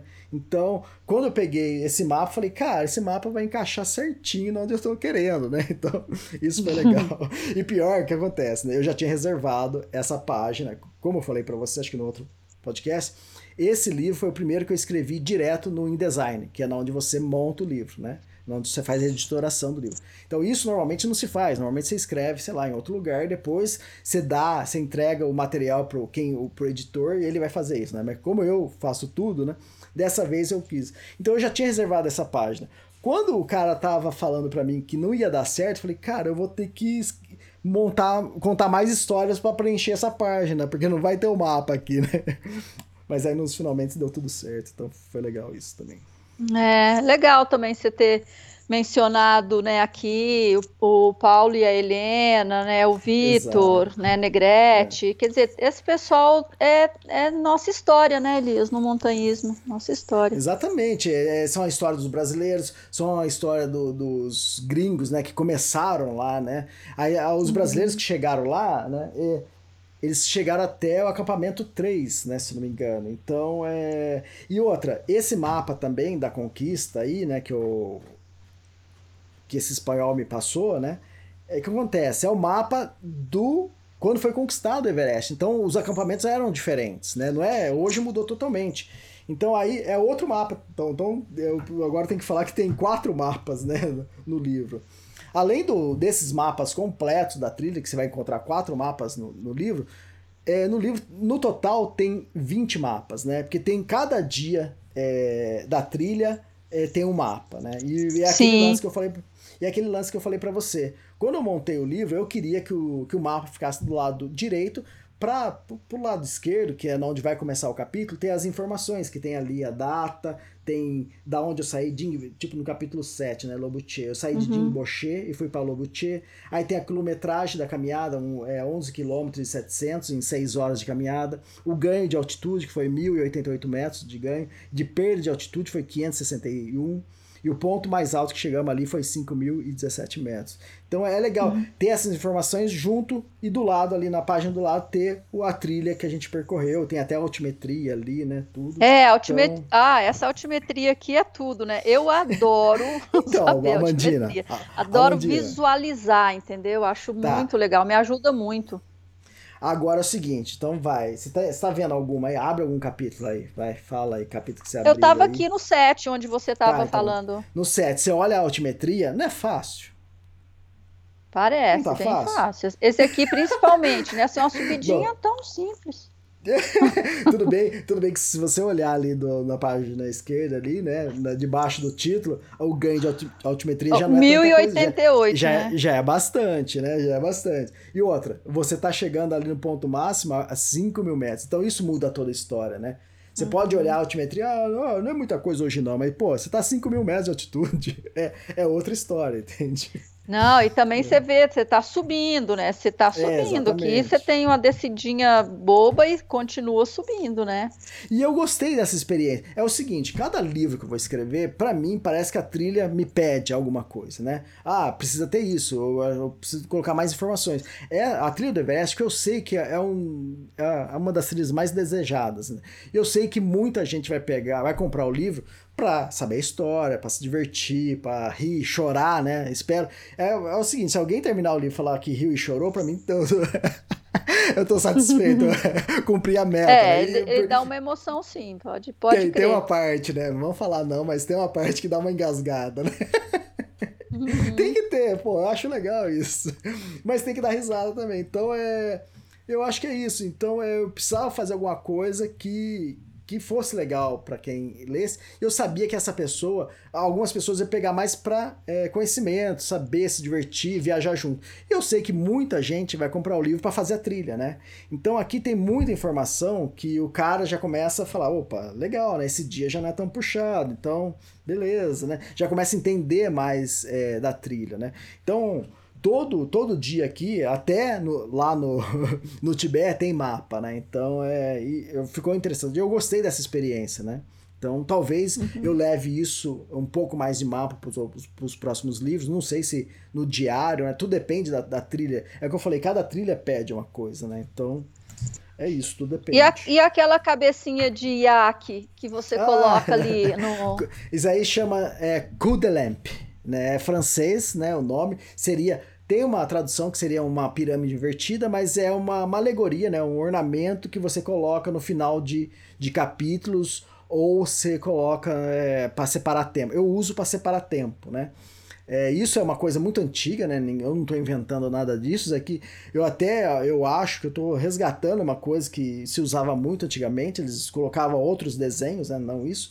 Mas o que, que eu bolei, né? De, legal, isso surgiu, a ideia surgiu desde o primeiro livro, né? Tour de Mont Blanc. Então, é, esse coup de lampe, essa separação de tempo, eu iria fazer, porque normalmente muitas pessoas colocam uma reticências, né? Ou três estrelinhas, né? Para separar tempo. É fácil, é, você não precisa pensar, né? Mas eu falei, puxa, podia fazer algo criativo, né? Algo diferente, né? E aí eu fiz o coup de lampe, então cada é, livro tem um coup de lampe diferente, tem um, esse espaçador, né? De tempo diferente. E sempre é um bicho que eu vi na trilha, né? Então, essa que é a brincadeira, né? Então, e quem fez vocês... essa arte aqui? Porque tá muito legal também. É, essa foi o que fiz. Eu peguei de uma imagem que eu vi na internet, aí eu desenhei por cima, então essa foi o que fiz. É, é ele ficou tô... bem legal, bem estilizado. É, então, é... E é bem alegrinho, né? Diferente. E é legal, tipo assim, o próximo livro, o que, que vai ser, né? Eu já tenho, tipo assim, se for a trilha, eu tenho algumas opções, né? Tem uma trilha que eu já, eu já tenho com o The Lamp pronto. que quando eu tava fazendo um, eu já, eu já tava pensando na próxima, falei, ah, deixa eu fazer, já tá pronto. já, aqui, lembra que eu falei Gostou que eu já escrevi? da brincadeira. É, e, e, com todos foi assim. Nenhum eu precisei, ah, eu vou escrever o livro, tem que fazer com o dele. Já tava pronto do livro anterior. Ansiedade, hein? Aí, tá gostando da brincadeira de ser escritor, né, Elias? É, é, legal, sabe? Tem me feito muito bem, né? E acho que mudou muito a minha cabeça, né? A forma de ver, de pensar, ou até assistir filme, ou ler um outro livro, né? Você começa a falar, pô, que sacada que o cara teve aqui, né? Por mais que não seja meu estilo, né? Talvez, mas eu olho assim, eu tô lendo agora, no momento, Thomas Mann, né? Que é A Montanha Mágica, que é um clássico fabuloso, um livro de essa essa versão desse livro tem 800 e, sei lá, quase 900 páginas, né? Uau. E, e é uma e é, é, ficção, né? Então é totalmente diferente do que eu escrevo, mas você vê é, como ele é, ele destaca, ele dá contos pormenores, né, das coisas, você fala assim, cara, o cara teve lá, né, não é possível ter saído só da cabeça dele, né, então, e, e, cada um tem seu estilo, né? Então é, eu acho legal isso. E você vai vendo também, né? Vendo como ele soluciona problemas, né? Ou cria ideias, né? Para escrever. Então eu acho fabuloso. Acho que a gente não deve parar, né? Não é só porque a gente está escrevendo que, que você vai parar. Lógico, né? Toma muito nosso tempo, né? Escrever. Mas agora eu estou passando por um período que vai demorar eu voltar a escrever. Então agora eu aproveito para ler. Uhum. Elias, e assim, para você, qual que, como escritor, né, qual que é a maior recompensa? Assim, eu hum. sei, claro, eu tenho a recompensa financeira, obviamente, mas eu falo assim, né, aquela coisa interna ali, que que que, que você Cara. né, mais curte? Cara, é, em primeiro lugar, é você.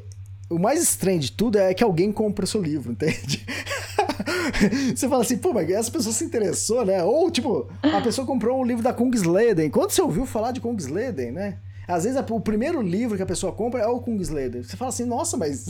Você até pergunta, por que esse primeiro? Porque é fácil a pessoa hoje em dia vir comprar o Everest, né? Que é uma, um livro muito chamativo, uma trilha muito chamativa, então é fácil. Tour do Mont Blanc é um livro que vende também muito bem. É, mas é isso, a pessoa se interessar pela sua obra, né? No começo eu, eu nem tava assim tão é, confiante, né? Que seria, que o pessoal ia gostar. E depois o feedback, né? É aí que você se sente, né? Como eu falei, hoje em dia, né? A gente tem o, o retorno né, do leitor muito rápido, muito fácil, né? A pessoa, tanto é, no final dos meus livros tem o número do meu WhatsApp, tem o meu e-mail, tem tudo. Então, se a pessoa quiser me mandar mensagem, até falo isso, ó, se você quiser me mandar mensagem, vou, vou adorar, né? E muitas pessoas terminam o livro, vê aquilo lá e já me manda. Que aí é a parte mais interessante, né? Porque tá na flor da pele, aquela emoção e a pessoa é, começa a comentar coisas do livro que você fala, cara, que legal, né? Como, é, ou às vezes também eu vejo as pessoas fazendo recorte né, de texto, né? É, ou fotografa, ou, ou digita o texto no, no Instagram e, e coloca, me, me marca, né? E são coisas, às vezes, que eu nem tinha pensado que não é nenhuma máxima, né? não é um texto assim que, que era tão chamativo, mas aquilo lá tocou de certa forma na pessoa e ela copiou. E eu acho isso fantástico. Eu falo, cara, como pode isso, né? E é legal ter esse contato com o leitor, né? Você acha que começa a ter uma base, né? Que se o público tá gostando do que não tá gostando. É, o lance de, de mapa foi uma, uma, uma leitora que falou: Elias, eu queria mais mapa aqui no, na Kungsleden, né? Aí bota, agora tem 20 mapas aí, tá bom? Agora. Toma, quer mapa? Tá aí mapa. Reclama agora de mapa. É desse, é desse jeito sua relação com o leitor, né, Elias? Eu adoro que o leitor me escreve. Você quer mapa? Toma! Não, né? Lá, no da Kungsleden eu falei assim, ah, mas já tem uma lá no verso, né? Tá. Hoje em dia, talvez até teria colocado. E o, que eu penso, né? Fazer. O livro Tour, Tour do Mont Blanc tá terminando essa terceira. Eu tô na terceira edição do Tour do Mont Blanc, né? E já vou pra segunda edição da Kungsleden, né? Eu acho que até o final desse ano eu tenho que mandar é, faz, reimprimir esses dois livros, né? E o que eu penso fazer, o que, que é, né? Eu não sei se vou fazer. Calma, hein, pessoal? Para de cobrar, hein? eu penso em colocar, incluir o mapa da Alex, fazer um mapa pro Tour do Mont Blanc e fazer um mapa pra Kungsleden, no estilo, entende? Pra ficar Alex, padrão. Alex, Alex, sim, sim, por favor. Nossa, vai. Você pode cobrar mais pelo livro, viu? não, eu não consigo, não, não, não tem como. Mas é Daqui a legal, pouco é, você assim, começa a vender esses mapinhas. Elias, É, e você acha que já não teve gente ampliar isso pedir? aqui Ué, e pra gente vai- fazer e deixar na parede, assim, ó, fazer a parede do extremo, só com os livros do extremo. Nossa, arrasou, hein? 10%, Que- Elias. Da, da ideia, você tá querendo? Agora quer que eu fale uma coisa? Você mora na onde? E Onde você mora? na Mantiqueira. Em Gonçalves, né? É. Onde, o Armazém Aventura onde fica? Ai, meu amigo Tonhão, Tonhão, eu te amo. É aqui em São Bento do Sapucaí. Então, aí pertinho, né? É só você ir lá no, no- na loja dele, tem os mapas, tem esses mapas ampliados é, da- das Rock Mountains já tem com ele. Então, pra quem tem. Olha, eu fui lá outro dia comprar calça. Então eu vou Ah, voltar é? lá com a minha máscara N95 e vou ver tudo isso ao vivo e em cores. Aguarde-me. Ah, legal, legal. Então, eu acho que, tipo Eu assim, vou lá hoje em Eu adoro dia. ir lá na, na, na loja do Tonhão. E, e- e lá tem todos os meus livros também, tem muitos outros livros também, se, pra quem gosta de livros lá, vai, vai encontrar lá no Tonhão. Pode comprar lá com ele no Armazém Aventura ou pelo site armazenaventura.com.br. É. né? Então é legal isso. Ô Mas Elias, ter, ter posso esse te contato com o perguntar leitor- uma coisa? Pode.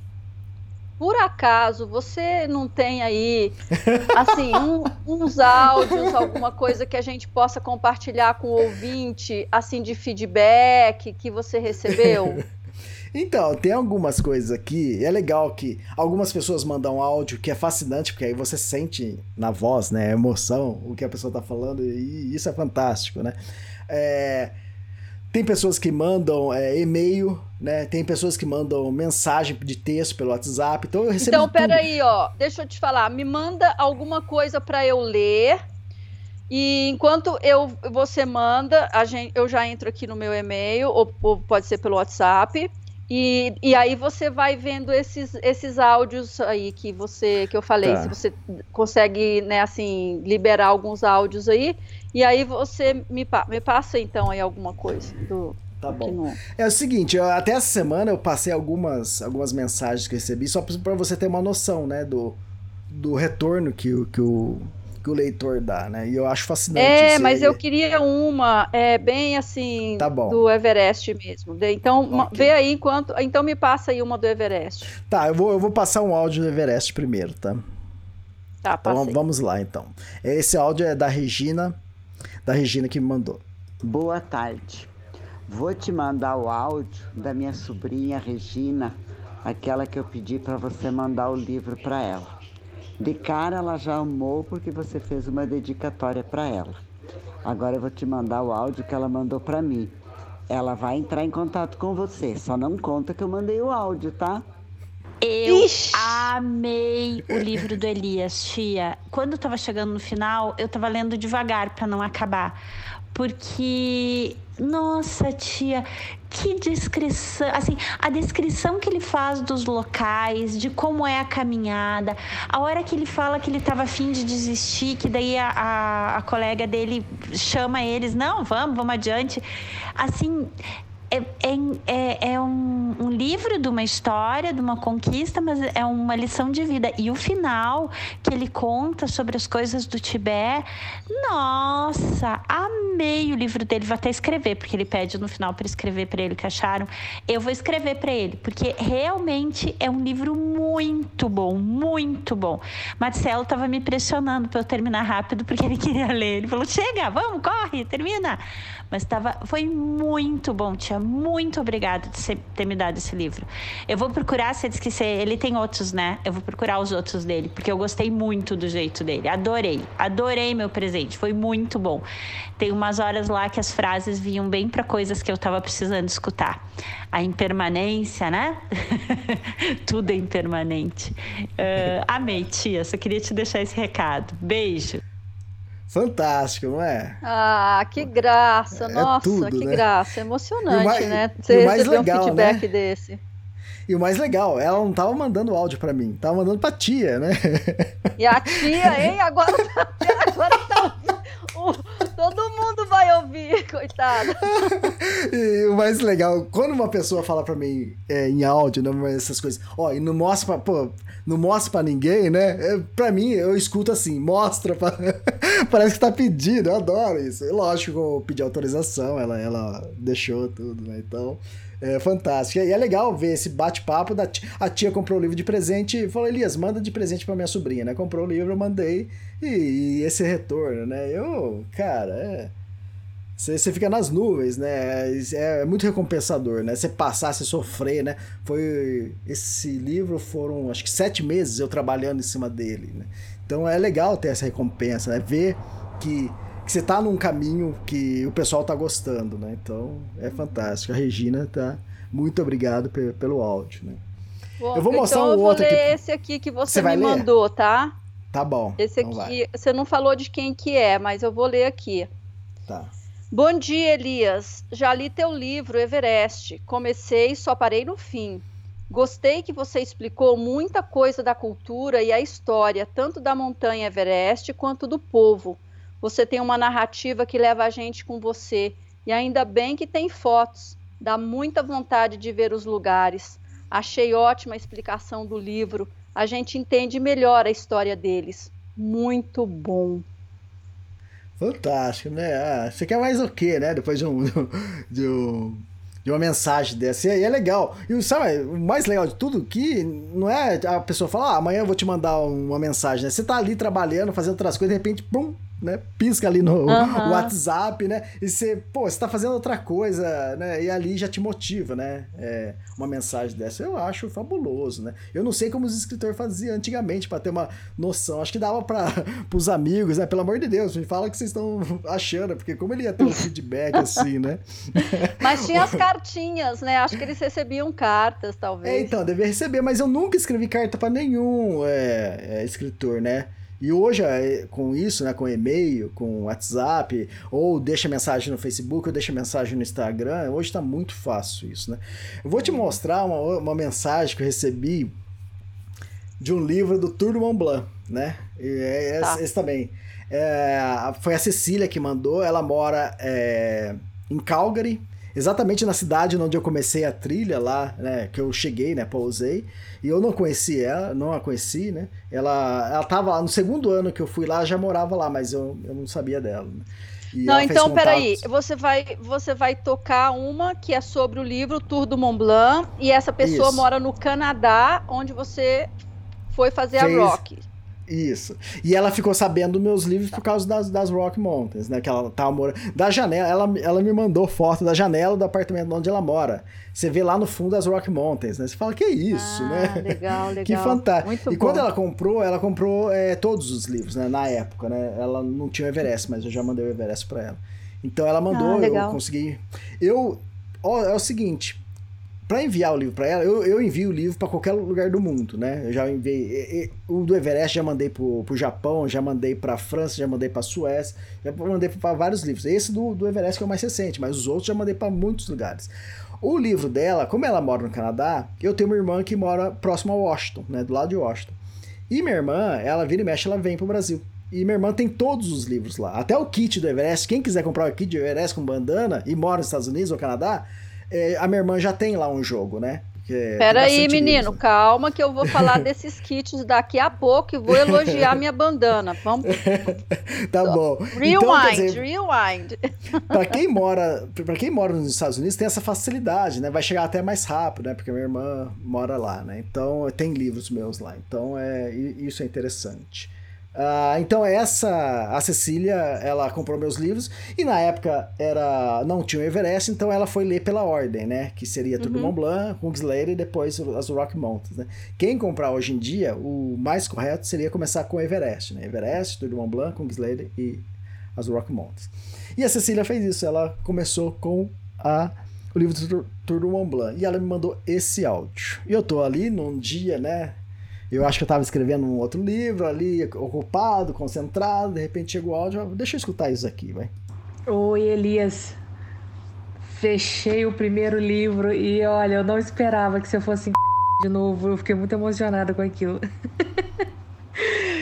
Ai, cara, que fantástico. Você escreve muito bem. Foda demais, cara. Eu tô assim, eu, eu tô muito, eu tô muito mexida. Muito bom. Que livro bom. Você escreve muito bem. Eu acho que o que mais me chamou a atenção no livro é que eu achei que em algum momento o livro seria um pouco mais técnico ou mais uh, é, mais frio no sentido de falar da trilha apenas mas foi muito mais do que isso, foi o que eu, o que eu esperava mesmo que fosse, o que eu gostaria que tivesse sido, que é essa experiência sua, de uma pessoa fazendo e passando e crescendo e, e aprendendo. E é, é, aquela coisa que parece que a gente está ali, parece que a gente está passando na trilha com você, parece que a gente aprende o que você aprendeu, ou pelo menos vivencia um pouco do que você vivenciou. Eu acho que é preciso ter muita sensibilidade para conseguir escrever do jeito que você escreveu, para conseguir botar a gente dentro dessa aventura.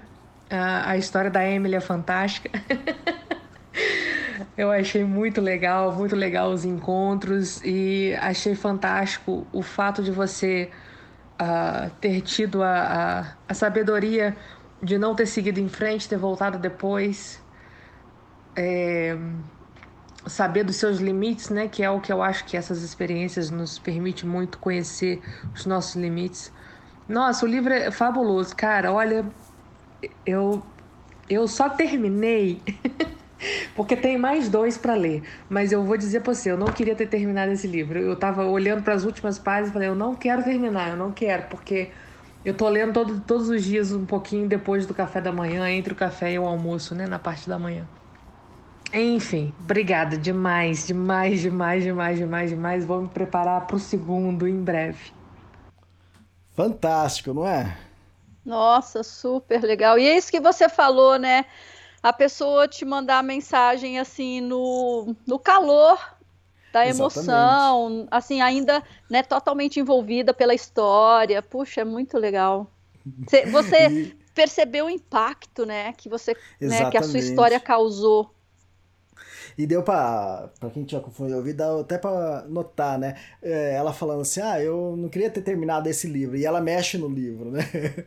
e, uhum. eu, e tem outros livros aqui pra, pra eu ler, porque ela tinha comprado os outros também. Então, cara, eu acho isso, esse retorno, esses feedbacks, eu acho maravilhoso. Então, é... Eu só tenho a agradecer. Isso motiva, né? Eu a continuar escrevendo, dá, dá mais inspiração, né? Mais confiança, né? De continuar. E é aquele negócio, eu também já tinha comentado isso com você, que isso é maravilhoso, mas amanhã eu tenho que sentar e continuar escrevendo. eu vou ter que ralar uhum. do mesmo jeito, mas, mas é bom, né? Você é, ter esses feedbacks, essa, essas motivações. É um, um paralelo que eu faço com o alpinista português João Garcia, né? Que quando ele estava tentando escalar as 14 montanhas mais altas do mundo, isso sem usar oxigênio suplementar. Mesma coisa que o Messner foi o primeiro a fazer, e isso até eu falo no livro, né? E o João Garcia depois foi ele foi indagado, né? Falou assim: "Ah, mas é... agora você vai escalar o Everest, que foi a última montanha dele, se eu não me engano, né? Que ele ia completar os, os 14 cumes. Ele falou assim: é... você é mais fácil para você é, escalar o Everest sabendo que que alguém já escalou? Ele falou, oh, totalmente, né? Isso muda todo o jogo, né? Imagina se você fosse escalar o Everest, sendo que ninguém tinha é, ainda feito essa façanha de escalar sem oxigênio ser o primeiro, né? Então, você ser o primeiro tem gera muito mais dúvidas, dificuldades, né? E só de ele saber que alguém já fez isso, né? É, para ele já era um ponto, sabe, de motivação, né? Que ele também poderia conseguir. Só que ele falou, só que na hora que eu estiver lá, sou eu que vou ter que escalar. eu vou ter que passar toda, é, todo esforço para tentar conseguir, né? Que não é fácil sem oxigênio, né? Tipo, esse ano deve ter chegado quase 500 pessoas, né? Umas 450 pessoas no cume do Everest. Esse ano, nenhuma pessoa chegou sem o uso de oxigênio oxi, é, é, suplementar, né? Todas estavam usando oxigênio, né? Então, é, são muito poucas pessoas por ano que chegam no cume do Everest sem usar oxigênio. Então, uhum. isso é uma façanha. E é legal essa motivação, a pessoa tá falando, tá mandando essas mensagens. E é o que eu tinha falado, né? no calor do momento, né? Você sente tudo isso. Que é um texto também, um texto, se a pessoa escreve na hora, você sente. Se ela deixa para escrever daqui um mês, dois meses, ela já, já, ela já faz uma coisa mais calma, mais ponderada, falando de mais de outras coisas, né?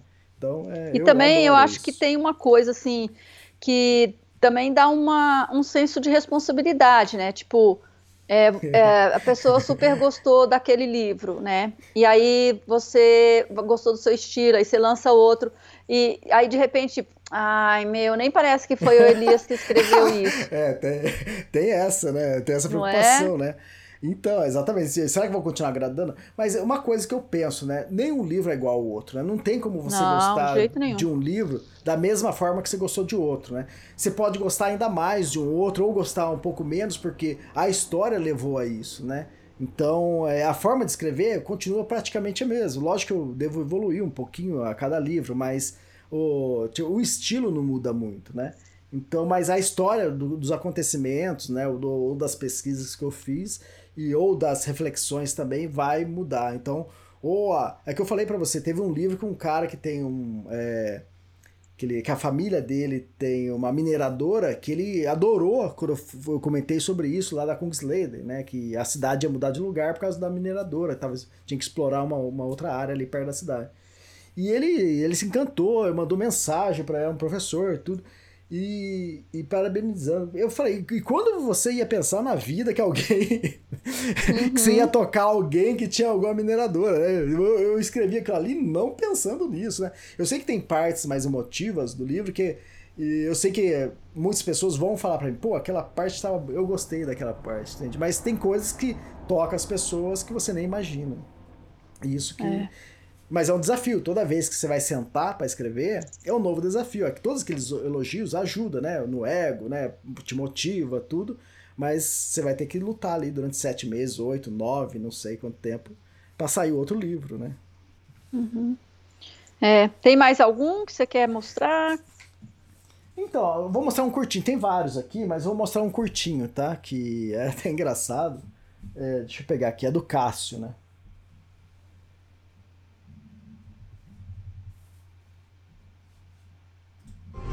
Elias, tudo bem? Tranquilo? Informo que o senhor me deve uns. não sei, 30 ou 40 reais em combustível, porque eu tô seguindo para uma viagem agora para subir umas montanhas ali no Paraná e eu saí de casa faz um, uma hora e eu tô retornando porque eu esqueci o Kungsleden que eu tô lendo e tô voltando para buscar porque eu não vou aguentar ficar sem ler. tá muito bom o livro, tá show de bola. Eu tô voltando agora para buscar ele para não ficar aí um, o feriadão inteiro sem poder ler. Muito legal, né? Caramba! Olha que barato! E aí, você pagou dinheiro os quarentão Não paguei! Eu não paguei. Esses dias ele mandou uma mensagem pra mim. Falou, Elias, você tá me devendo. Eu falei, pô, por que você não pediu desconto no livro do Everest, né? Ele falou, esqueci. Caramba. Ai, que ótimo. legal. Ficou dependente, né, do livro. Exatamente, cara. É porque ele ia passar um final de semana na trilha, escalando, não sei o que tem, e ele queria uma coisa pra passar o tempo, né? E esqueceu, Aham. né? Eu falei, caramba. né? Hoje em dia, né, seria mais fácil, mas é, hoje em dia o Tour Mont Blanc, Kungsleden, Rock Mountains e Tour Mont Blanc em inglês, eles estão na versão e-book, né? Então quem quiser também pode comprar pelo e-book lá no site extremos.com.br, né? Só você entrar lá. Você pode comprar os livros físicos lá ou, ou os e-books, né? O Everest ainda não tá em e-book. É isso que eu ia perguntar, né, para como é que o ouvinte pode adquirir esse livro, os outros. É, fala um pouquinho sobre o kit do Everest. Eu falei que eu adorei a bandana e é verdade, eu uso a minha direto. É, meu notebook está todo enfeitado com os adesivos, né, dos sete cumes, dos livros, o adesivinho do Extremos. É, então, assim, como é que né, fala do kit, ou se a pessoa também não quer o kit, né, adquire o livro sozinho. Exatamente. Então, tudo você pode comprar direto lá no extremos.com.br. Ou, se você já tem meu contato, ou você me segue no Instagram, você pode me chamar também pelo Instagram, pelo WhatsApp, ou mandar e-mail que eu vou responder. Você pode comprar direto comigo, né? Então, tem algumas lojas também que vendem é, pelo Brasil, loja de é, esportes de aventura, o Armazém Aventura está vendendo. É, tem a Patos do Sul que tá, também está vendendo meu livro, se você mora é, na localidade, então fica até mais fácil.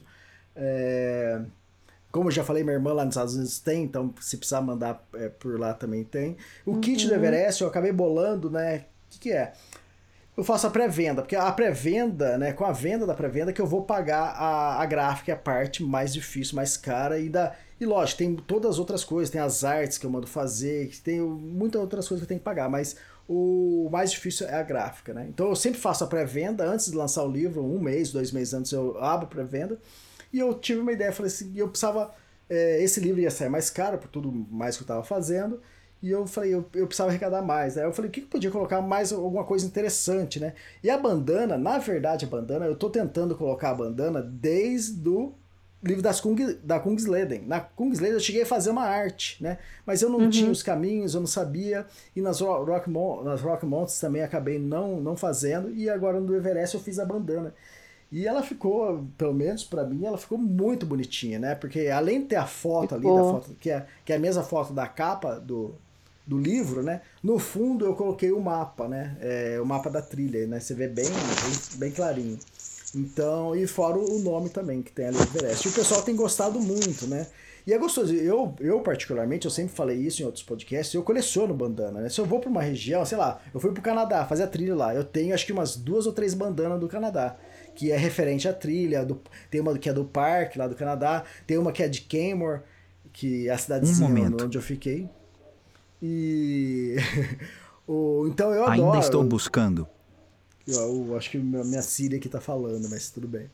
E E eu tá. E todo lugar que eu vou, eu compro, eu adoro, eu uso muito. Eu não uso só. Eu também, cabeça, eu comprei até uma. Eu, eu fui para São Paulo é, para ir a médico e tal, e voltei hoje. Aí ontem eu passei lá na Decathlon e aí comprei uma de lã merino, uma De lamerino, azulzinha, que delícia, mais hein? quentinha, sabe? Então, assim, eu Aham. tenho, nossa, eu tenho várias também. É. Eu tenho muitas também. Mas eu também perco muito, tá? É, isso é uma coisa triste. Porque o que acontece? Eu coloco no pescoço, não tem como perder, óbvio, né? Você põe no pulso, não tem como, né? E, mas eu também coloco para proteger a máquina, entende? Então eu sempre coloco uma bandana. E às vezes essa bandana cai e eu, eu não vejo tão rápido, então é, às vezes eu acabo perdendo, né? E, mas tudo bem, depois eu compro outro, ou às vezes não dá mais Então, então fala aí o que, que vem no kit. Vem o, O- livro kit- Everest. Isso. O livro é, ah, é o seguinte, para quem comprou em pré-venda, que vai ser assim nos próximos anos também, nos próximos livros, né? Quem comprou na, na pré-venda, eu, né, eu, é aquele negócio, né? Muitas coisas que eu faço, que eu escrevo, né? Ou estilo que eu tenho, vem tudo da, da vida, né? De tudo que eu vivi, né? Então, as ideias que surgem são coisas que eu, talvez lá da infância, né? E no livro do do Everest aconteceu isso. Eu falei assim, cara, o que eu podia fazer diferente, né? Eu sempre fico pensando isso, né? Não tem um livro, não tem um livro que eu lanço que é igual ao outro, né? Sempre algum tem alguma coisa a mais, né? É, e, ho- tá, e tá ficando complicado isso, porque hoje em dia tem o mapa da, da Alex, né? Que é, é uma coisa que eu tenho que passar todas as informações, dá trabalho, custa caro, e você tem que bolar tudo. E tem a arte do. Na, na última página, tem o, o de Lamp, né, espaçamento de tempo. São várias coisas que já virou uma, uma, né, sei lá, uma assinatura minha que vai ter isso no próximo livro. Então, quando começa um livro, eu já tenho que começar a bolar um monte de coisa, né? E Uhum. nesse livro eu falei, cara, o que eu posso fazer diferente para quem comprar na pré-venda, né? O que, que poderia ficar legal isso, né? É, diferente de tudo, né, que eu vejo por aí, né? Eu já tinha tido a ideia da bandana, falei, vai ter bandana, vai ter um cartão postal, né? Que, que teve um cartão postal, cada um recebe. A ideia, pessoal, do cartão postal, né? Você que já comprou e tá ouvindo esse podcast, né? Ou você que vai comprar, a ideia, ainda mais nessa época que a gente está passando, de pandemia, né? De Covid e tudo, né? A gente afastado de muita gente. O ideal seria você receber esse cartão postal e escrever para algum amigo, alguma amiga, algum parente querido, para alguma pessoa, escrever o cartão postal e lá selar e colocar no- nos correios, né? Imagina a surpresa que essa pessoa não teria, o quão, quão legal não seria isso, né? E o quão legal também não é você pegar um cartão postal e escrever. Quando que você fez isso a última vez, né? Faz muito Uhum. tempo, tenho certeza. né? Eu até brinquei, né? Para algumas pessoas mais novas, né? Você tem que avisar que você não precisa colocar dentro do envelope, não. Tem que ensinar como que é o negócio. né? É porque é uma brincadeira, isso aqui é piada. pessoal. Mas pode acontecer, né? Você colocar. Mas imagina, cara, você, você mandar, acho que você pega um adolescente, uma pessoa mais nova que não tá acostumado com isso, vai falar assim: Ué, mas todo mundo vai ler o que tá escrito? Vai, ué. É exatamente isso, né? tá exposto ali, né? É. Então o legal seria isso. Eu acho que já, já é gostoso você escrever, e eu recebi, eu, eu acabei não divulgando isso, eu pedi autorização, ele deixou, né? Que logo que ele recebeu, eu falei, Elias, que eu tô mandando, acho que era por mão dele, né? Eu tô mandando pro meu irmão, né? Mas o que acontece, né? Muita gente já me, me escreveu, me mandou mensagem, falou, Elias, eu não vou mandar nem a pau esse, esse cartão postal, é meu? Eu falei, para com esse negócio de posse, né? Manda pra alguém. Não, eu não vou, eu gostei dele. E muita gente É, gostou. que é uma foto linda também, né? É, legal, mas, pô, pessoal, manda pra. Manda pro. Faz o seguinte, manda pra. Se você é casado, manda pra esposa, pronto. Você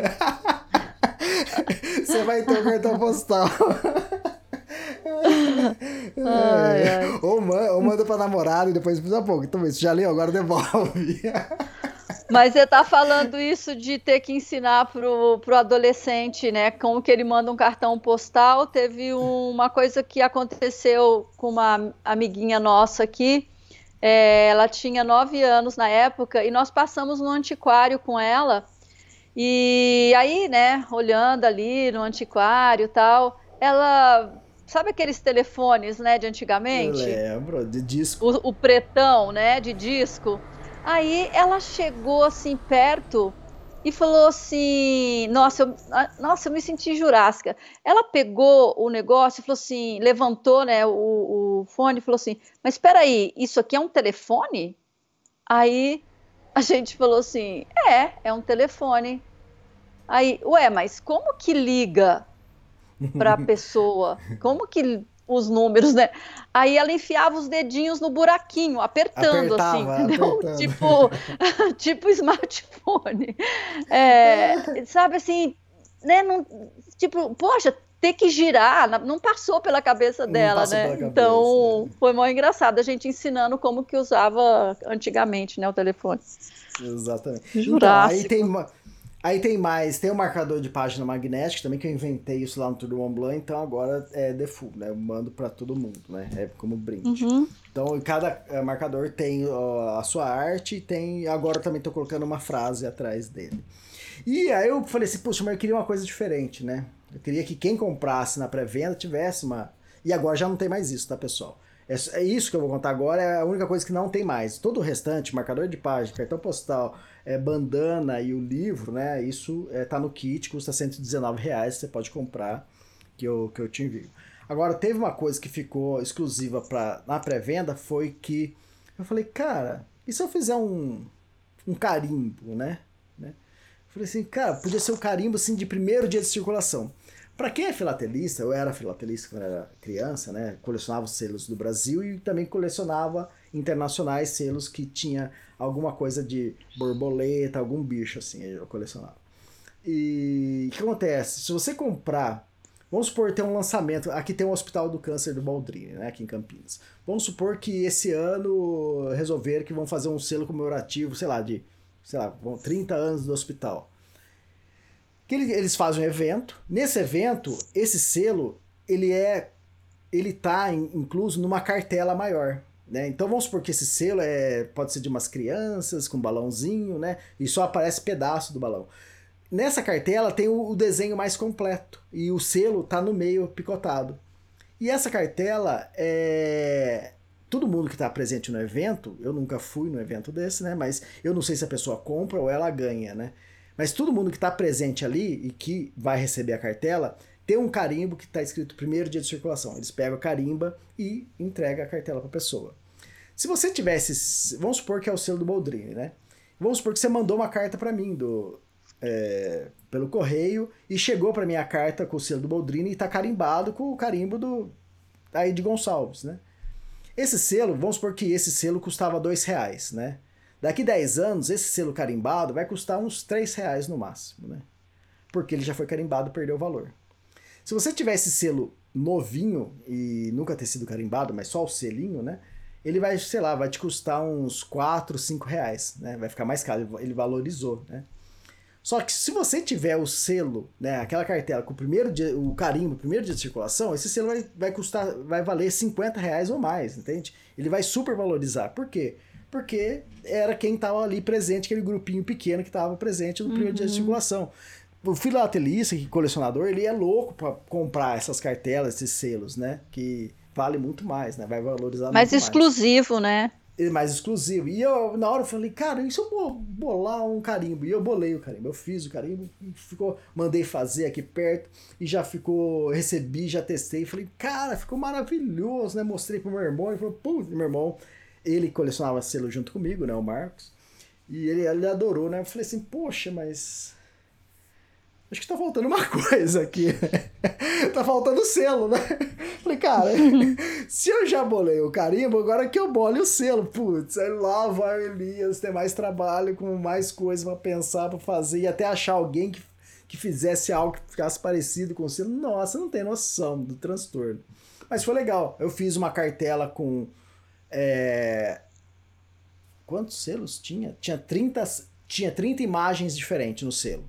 Mas aí eu fui repetindo e eu cheguei a fazer acho que 800 selos, né? Que foi o tanto que eu, que eu vendi na pré-venda que eu mandei para todo mundo. Então, Ó, eu só que é o tô seguinte, com o meu é o 591. ah, exatamente. O- E o que acontece? É, depois que acabou a pré-venda também, eu fechei. Aí parou de usar o selo e parou de usar a, a- o carimbo, entende? Porque aquilo era exclusivo. Eu tenho carimbo ainda hoje em dia aqui, mas não tenho mais selo, acabou, né? Mas o carimbo não vai ser mais usado. Então, agora no próximo ano, quando lançar outro livro, vai ter também essa mesma campanha. Então, o que, que é? Aquela brincadeira, né? Vai saber, né? Daqui uns 100 anos, né? Na hora que for pra um sebo o meu livro, o cara vai falar: Não, o meu tem carimbo. Aqui, ó, o meu é número. O selo é número 10, o meu vale mais. O outro vai falar: Não, meu selo, o selo é número. O Cássio aqui, que eu acabei de passar para vocês um áudio dele, ele comprou o selo número 2, né? Olha! É, ele foi o primeiro, na verdade, ele foi o primeiro a, a comprar depois que eu lancei a campanha. Eu falei, pessoal, a, tá aberta a pré-venda, ele foi o primeiro. Só que teve um outro cara, o André, lá de Santos, que acho que duas semanas antes de eu lançar a campanha, ele já pagou. Eu falei, Elias, é, eu já, tô, ó, já depositei na sua conta aí, já comprei o livro. Aí, já, aí ele ficou no segundo lugar. Não, ele ficou em primeiro, esse cara. Comprou não, duas semanas. Não, o Cássio. O Cássio ficou o Cássio acabou ficando em segundo. Então, quer dizer, sei lá, lá pra frente pode ser que valorize. Isso é uma brincadeira, né? Isso só foi para deixar uma coisa interessante. E é legal, cada selo tem o, a sua figura diferente, então cada um vai receber o selo como. Então o número que tem na, no selo é o número de compra, entende? Se o seu selo é uhum. é 215, quer dizer que foi a compra 215 do selo do, do livro. Né? Muito legal então, aí, ó, tá então vendo? Foi... Então tem que ficar ligado aí nessas, nesses é, lançamentos, né? Para ter um diferencial. Exatamente, quem sabe daqui uns anos vai valorizar. É, vou ganhar dinheiro com Elias aqui. Vou apagar. Nossa, eu vou apagar meus comentários aqui do lado. É, você também vou marca? Vou deixar o livro é, bem inteirinho. Você marca também, mas acho que valoriza isso, né? Deixar. Eu, eu anoto, né? Você faz anotações no livro quando você lê? Aham, uhum, eu faço do lado, é, grifo, faço, né, assim, uma coisa que me fez refletir ali naquele momento. É, legal. Falando legal. nisso, ó, eu acho que não sei se já está próximo do final, não, né? E muitas pessoas me, me escreveram, me mandaram mensagem falando que gostaram quando eu expliquei o livro, né? Aquele, aquele primeiro capítulo, né? Para quem escutou o podcast 250, é 352, né? É, sobre as Rock Mountains, que eu, que eu disseco, né? Praticamente o capítulo número 1. Um. Eu, se uhum. quiser, a gente pode fazer, não exatamente aquilo, mas tirar algumas ideias, algumas reflexões do, do, que, eu, do que eu escrevi. O que, que você acha? Acho ótimo. Acho que se, se as pessoas curtiram, né, vamos lá. Tá. Eu vou tirar, como você estava falando de uma máxima, né, de uma frase, de efeito, né? É, uma coisa que tem nesse livro que eu achei interessante da, é, do Everest, na página 41, né? É naquele momento que o Carlão ele tá me explicando que é o segundo dia de caminhada, né? Um segundo dia um pouco puxado, né? Que a gente tem que subir é, pra Nantibazar e a trilha era, era, sabe aquela trilha de switchback, né, que fala que é aquele zigue-zague que vai fazendo, né? E, e você tá caminhando, aí você passa uns 20 minutos e fala, ah, vai acabar isso, né, daqui a pouco. e demorou quase 3 horas para acabar. Aquela coisa que eu achava que ia acabar em uns 40 minutos, levou quase 3 horas. Eu falei, que isso, né? E, e é legal que ele falou assim para ele explicando, né, ah, tem pessoas que que quando chega aqui na Antibazar, algumas pessoas desistem, né, é, da trilha, né? E é o segundo dia só, a Mandina. Imagina, né, uma trilha que você vai fazer, Nossa. sei lá, 11, 11, 12 dias, né, se for bate-volta, ou 17 dias, que nem eu fiz, né? A pessoa no segundo dia, né, ela, ela desistia. E eu escrevi uma frase que eu, eu achei bem interessante, várias pessoas também me escreveram que gostaram dessa parte, né, que eu coloquei, né, e é, refletindo so, sobre esse lance de desistir tão cedo, assim, né?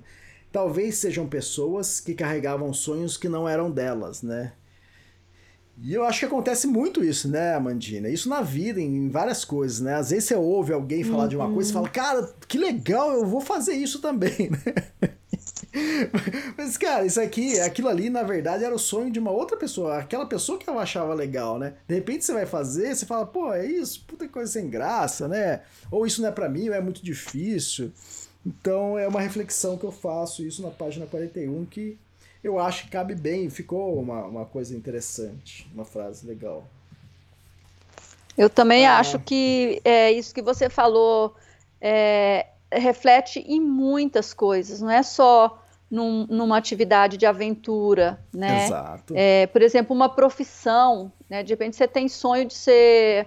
Quando eu fiz cursinho, olha, olha, olha o que, que é a mente da gente, o que, que eu lembrei agora. Fazendo cursinho, é, eu ia fazer é, psicologia na época, e o menino do meu lado, né, colega no cursinho, ia fazer vestibular para medicina. E aí eu, mas ele, eu olhava para ele, ele era novinho, tinha, sei lá, 16 anos. Eu olhava, eu, eu era mais velha um pouco, eu olhava para ele e pensava assim, gente, mas ele não tem, sabe? Assim, a gente conversando e ele assim muito artístico e tal. Falei, mas você realmente quer ser médico? Aí ele falou É. assim, não. Eu queria estudar artes plásticas, mas o meu pai não deixa. Ele, ele quer que eu seja médico. Caramba. Então você imagina o médico que ele se, se tornou, se ele realmente continuou, né? Eu, eu Aham. perdi contato com ele. Então, assim, isso é para tudo na vida, né? É um sonho, por exemplo, sei lá, você quer casar? Será que você realmente quer Exato. casar? Será que você realmente quer ter filho? Será que você É. realmente quer, sabe, trabalhar naquela empresa multinacional que era o sonho, sabe, de alguém, mas que não é? Quer dizer, são tantas coisas na nossa vida, né? Que essa frase sua aqui, ela é ampla, ela é ampla demais. E aí, Então, eu acho que você vai querer parar aí, mas já que você está nessa, eu, eu- você fala assim, ó, desistir de uma caminhada não é honra para ninguém, não é desonra para ninguém. Muitas vezes é a melhor e mais sábia decisão. E é isso na vida também, né? Exato, Muitas vezes exato. escolher a hora de separar de alguém, de mudar de uma cidade, de desistir da trilha, né? De desistir, de sei lá, de um esporte. É, nossa, Isso. né? É, é- é incrível, é mais, é bem mais profundo o negócio aqui. É, então, o legal dessas frases, né? Se a pessoa, né, sei lá, se ela passa batido, ela acha que eu tô falando só referente àquilo, mas não. Essa, pra, essa frase é para provocar na pessoa, cada pessoa vai sentir ela de um jeito diferente, né? E, Uhum. e é que nem você, você já deu um exemplo totalmente diferente. Então, ah, tem algumas frases é, que eu con- acabo construindo isso no livro, que é pra pessoa refletir. Eu sei que eu vou pegar ela em alguma coisa da vida dela que ela, ali- aquilo ali vai tocar. Mas essa frase tem tudo a ver com o livro, né? Mas de repente Sim. essa frase tá conversando com você, tá falando outra coisa pra você. Isso que é legal, isso que é o difícil também você fazer no livro, né? É, e o livro tem várias interpretações e cada um vai interpretar com, com a sua vivência, com a sua experiência, né? Então, o- isso, Uhum. isso é interessante. A bagagem vou- que ela tiver, né? Exatamente. E eu adoro, né? Tipo assim, talvez, é, para mim, é, eu tenho uma a minha interpretação. Mas eu adoro quando uma pessoa me manda alguma coisa assim, nesse estilo, que vira e mexe acontece, e ela conta um exemplo da vida dela. Eu falo, cara, que fantástico, serviu, que encaixou para esse exemplo dela, né? Então, e é para isso mesmo, né? Não é só para do jeito que eu penso, que eu, do, do jeito que eu pensei e elaborei, né? Ela- essa frase ela é muito importante no livro, em- embasa aquilo que eu tô falando ali na, um pouco antes e um pouco depois, né? Mas vai, é para mexer com a pessoa, né? Uma provocação. É uma provocação, exatamente. Ah, e tem outras coisas, né? Eu, eu vou, eu vou pular de livro. Posso pular de livro? Vamos, vamos para as Rock Mountains? Pode, claro. Então, né, Só- a gente até, tava até falando lá de Trail Provide, né, a trilha proverá, Deus proverá, né, e eu, eu acho que eu, eu ganho muito isso na trilha, né, muita coisa Deus me dá ali, tipo assim, pra virar história, e porque quando a gente bola uma, uma viagem, né, a gente não sabe as coisas que podem acontecer. E tem uma coisa que aconteceu no livro da, das Rock Mountains, que se não tivesse acontecido, né, eu não vou contar, né, toda, toda a parte aqui, eu só vou, só vou instigar as pessoas, né, para quem comprou o livro, né? É na página 250. E que é aquele momento que eu conto o porco espinho, né? Não sei se você lembra, né? Mas não é para contar, tá? Tá, não, não vou É. falar. É No, no, no spoiler. Isso vai- Então, Amandina, é página 250, o livro tem 322 páginas, já final, né? É lá pro, mais pro final da história, né? Mandina, se eu não tivesse encontrado aquele porco espinho, né, ia faltar, ia faltar muito no livro, né? O que o porco espinho me deu, né, ele, ele ligou muitos pontos, né? Muitos pontos que estavam, é, muitos nós, né, que pontos que estavam desatados, né, no meio da história, aquele porco espinho ele deu sentido para muita coisa ali e deu sentido para uma outra coisa que eu finalizo ali aqui, naquela temporada, né? É, com a Daiane, ele dá base para é, essas coisas. Cara, mas e se eu não tivesse encontrado esse porco espinho, né? Como mais pobre seria o livro, né? Então, e é esse lance, né? E você tá atento a ao porco espinho, né? Aquilo que te aconteceu, né? Você fazer, saber fazer a ligação. Então, eu particularmente, eu acho que iria faltar muito é, em emoção, em ligar, em ligar os pontos, que várias coisas que aconteceram, e por causa de um, um porco espinho. E da reflexão, né, que, que, que traz para a nossa vida. Por isso que, que tem a ver com a bagagem, né? A sua bagagem. Exatamente. Se a outra pessoa que está caminhando ali fala, eu vi um porco espinho, né? Acabou, uhum. né?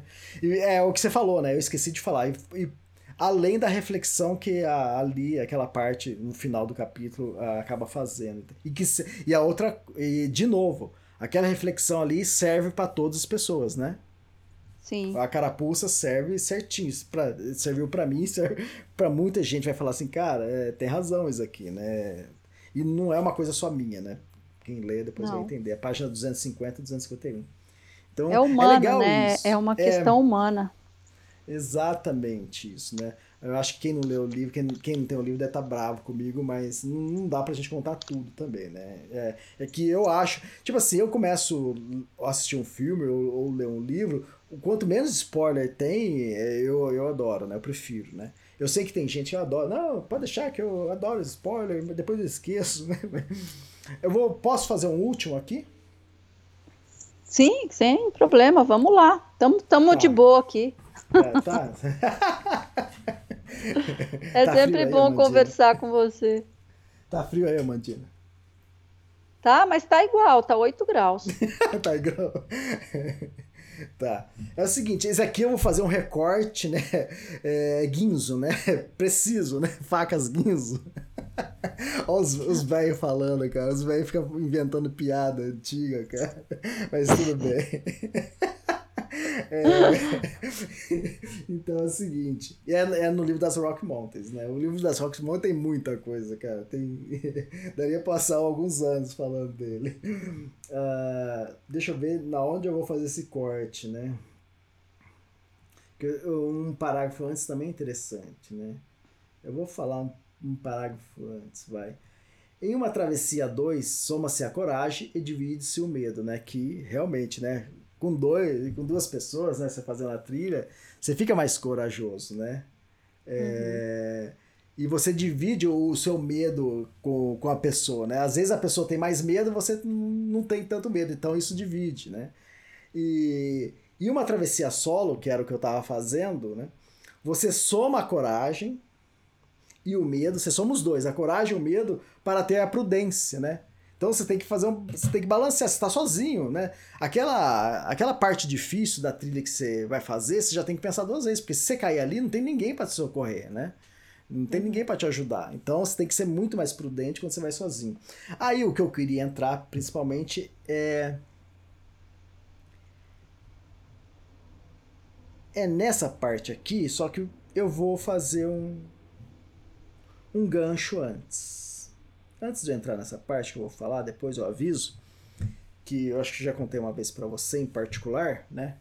Quando eu lancei o. Quando eu tava escrevendo o livro Tour do Mont Blanc, é, e tem vários pontos que eu gosto de falar de medo, de superação, né? Sei lá, de várias coisas. Eu lembro no Tour do Mont Blanc, eu falei assim, cara, eu queria falar tanto sobre essa nossa geração de internet, né? De conectados, de, de mídias sociais, né? E, e fazer uma crítica, né? E sei lá, e ponderar, colocar coisas pensamentos, reflexões. Eu peguei e sentei isso no livro Tour do Mont Blanc. Ia, isso ia estar, tá, se eu não me engano, no capítulo 2 ou 3 do Tour do Mont Blanc, ia entrar. Eu escrevi três páginas sobre isso, né? Sobre essa sobre a internet, uma crítica. Ia ser uma, mais uma crítica, né? E eu escrevi três páginas, falei, cara, legal, fantástico, oh, legal, né? O capítulo ficou até maior aqui, que joia. Tá bom, escrevi. Passou três semanas, eu pego vou ler aquela parte. Cara, na hora que eu leio aquela parte, Amandina, eu falei, nossa, que coisa chata, né? Parece um tiozão querendo dar moral. que negócio? Eu falei, eu não vou publicar isso, né? Que ficou muito ruim, né?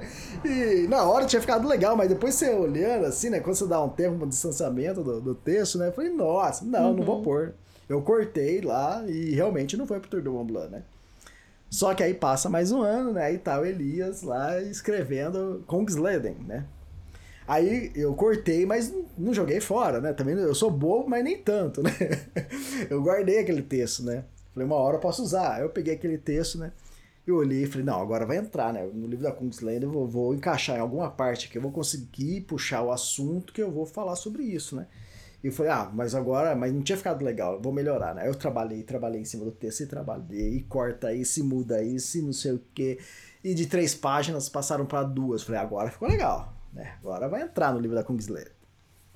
Me passa três semanas, vai o Elias ler de novo aquela parte lá. Eu falei, nossa, que negócio! Continua chato do mesmo jeito. Que tiozão falou que não vai entrar. Bom, cortei de novo, né? Eu falei, caramba, eu louco para inserir esse assunto em algum momento e não, não vai, né? Aí chega o livro das Rock Mountains, né? Tá Elias lá escrevendo de novo, né? E eu falo, cara, e aí, esse livro será que eu vou conseguir, né, colocar, né? Colocar de uma forma, eu queria colocar de uma forma que ficasse interessante, que ficasse fosse uma reflexão, não sei, que não ficasse mais pedante, né? reflexiva né? do que lição de moral, né? Exatamente, porque tirar lição de moral é muito chato, né? Não é legal isso, ainda mais num livro, né? Você tá querendo fazer isso, numa história, né? Numa história real, de aventura ali, você ligar isso, é difícil você fazer isso, não é fácil. E é exatamente isso, aí eu entro agora aqui, que é depois daquele parágrafo que eu li, que eu, tava, que eu falei sobre é, em uma travessia 2, soma-se a coragem e divide-se o medo. Em uma travessia solo, você soma a coragem e o medo para ter a prudência. Por que eu tô falando isso? Porque eu, cheguei no lugar, eu escutei um barulho e depois é, a pessoa pega e, e me fala. E tinha uma pessoa ali, me fala, agora você não está sozinho, né? E eu achando, porque eu, eu tava ali naquele acampamento, eu estava ali no mesmo dia, né? Eu, eu acordei ali e saí para fazer a travessia, não deu certo, eu voltei para dormir ali. Eu falei, ah, vou estar sozinho de novo. Quando eu olho pro lado, tem, tem uma, uma pessoa no mesmo lugar que eu tinha colocado a barraca. Eu falei, não é possível isso, né? E eu não sabia quem que era. E essa pessoa aparece e fala, agora você não está sozinho, né? Eu falei, cara, como assim, né? Aí eu escrevo, um frio percor percorreu a minha espinha, meu coração disparou, conheço essa voz. Olhei para o lado e a vi saindo da barraca, né? Agora eu vou pular o, o primeira parte aqui e vou continuar como você me encontrou, né? Eu pergunto pra pessoa, né? Cara, como você me encontrou? Como você sabia que eu tá aqui, né? Uhum. E aí essa pessoa me responde: Por todo o rastro digital que você deixou, imaginei que estava querendo ser encontrado, né? E que, ó, tudo aquelas três páginas que eu escrevi, né, sobre internet, é exatamente. tá aqui, né? Lógico, uma pessoa que lê não vai sacar isso, né? Mas é aquele negócio de 100 pessoas que lê, uma vai começar a conectar as coisas. Mas para o leitor entender o que, que eu estou é, tentando refletir aqui, é isso, né? A pessoa me encontrou porque, cara, na minha viagem, Amandina, eu faço cobertura online, né? Tem lá o uhum. rastreamento do spot, né? Se a pessoa entrar no site lá, vê todo o rastreamento. Se eu sair da trilha para ir é, na cidade comprar uma coisa, a pessoa sabe que eu saí, que eu fui para a cidade e vê eu voltando, sabe? Tem todo o meu rastro. E se eu saio vou pra cidade, eu tenho internet. Aí eu normalmente eu posto uma foto no Instagram e falando, contando alguma coisa. Essa foto do Instagram, automaticamente, eu tenho um plugin no, no, meu site que o site pega essa foto do Instagram e coloca lá no site. Então ali no site você tem toda a cobertura, tem o um texto, não sei o que tem, que eu tô fazendo, e tem as fotos com, contando a historinha. Então ali você sabe tudo sobre mim, né? E, e é o que a pessoa falou. Você falou, pô, como eu não te encontrei? Lógico que eu te encontrei. Por você, você tá contando tudo, eu sei onde você tá. Eu olho lá, eu sei exatamente onde você tá. Então, e o que, que é isso, né? O que significa isso? É, o que a gente, com as mídias sociais, né?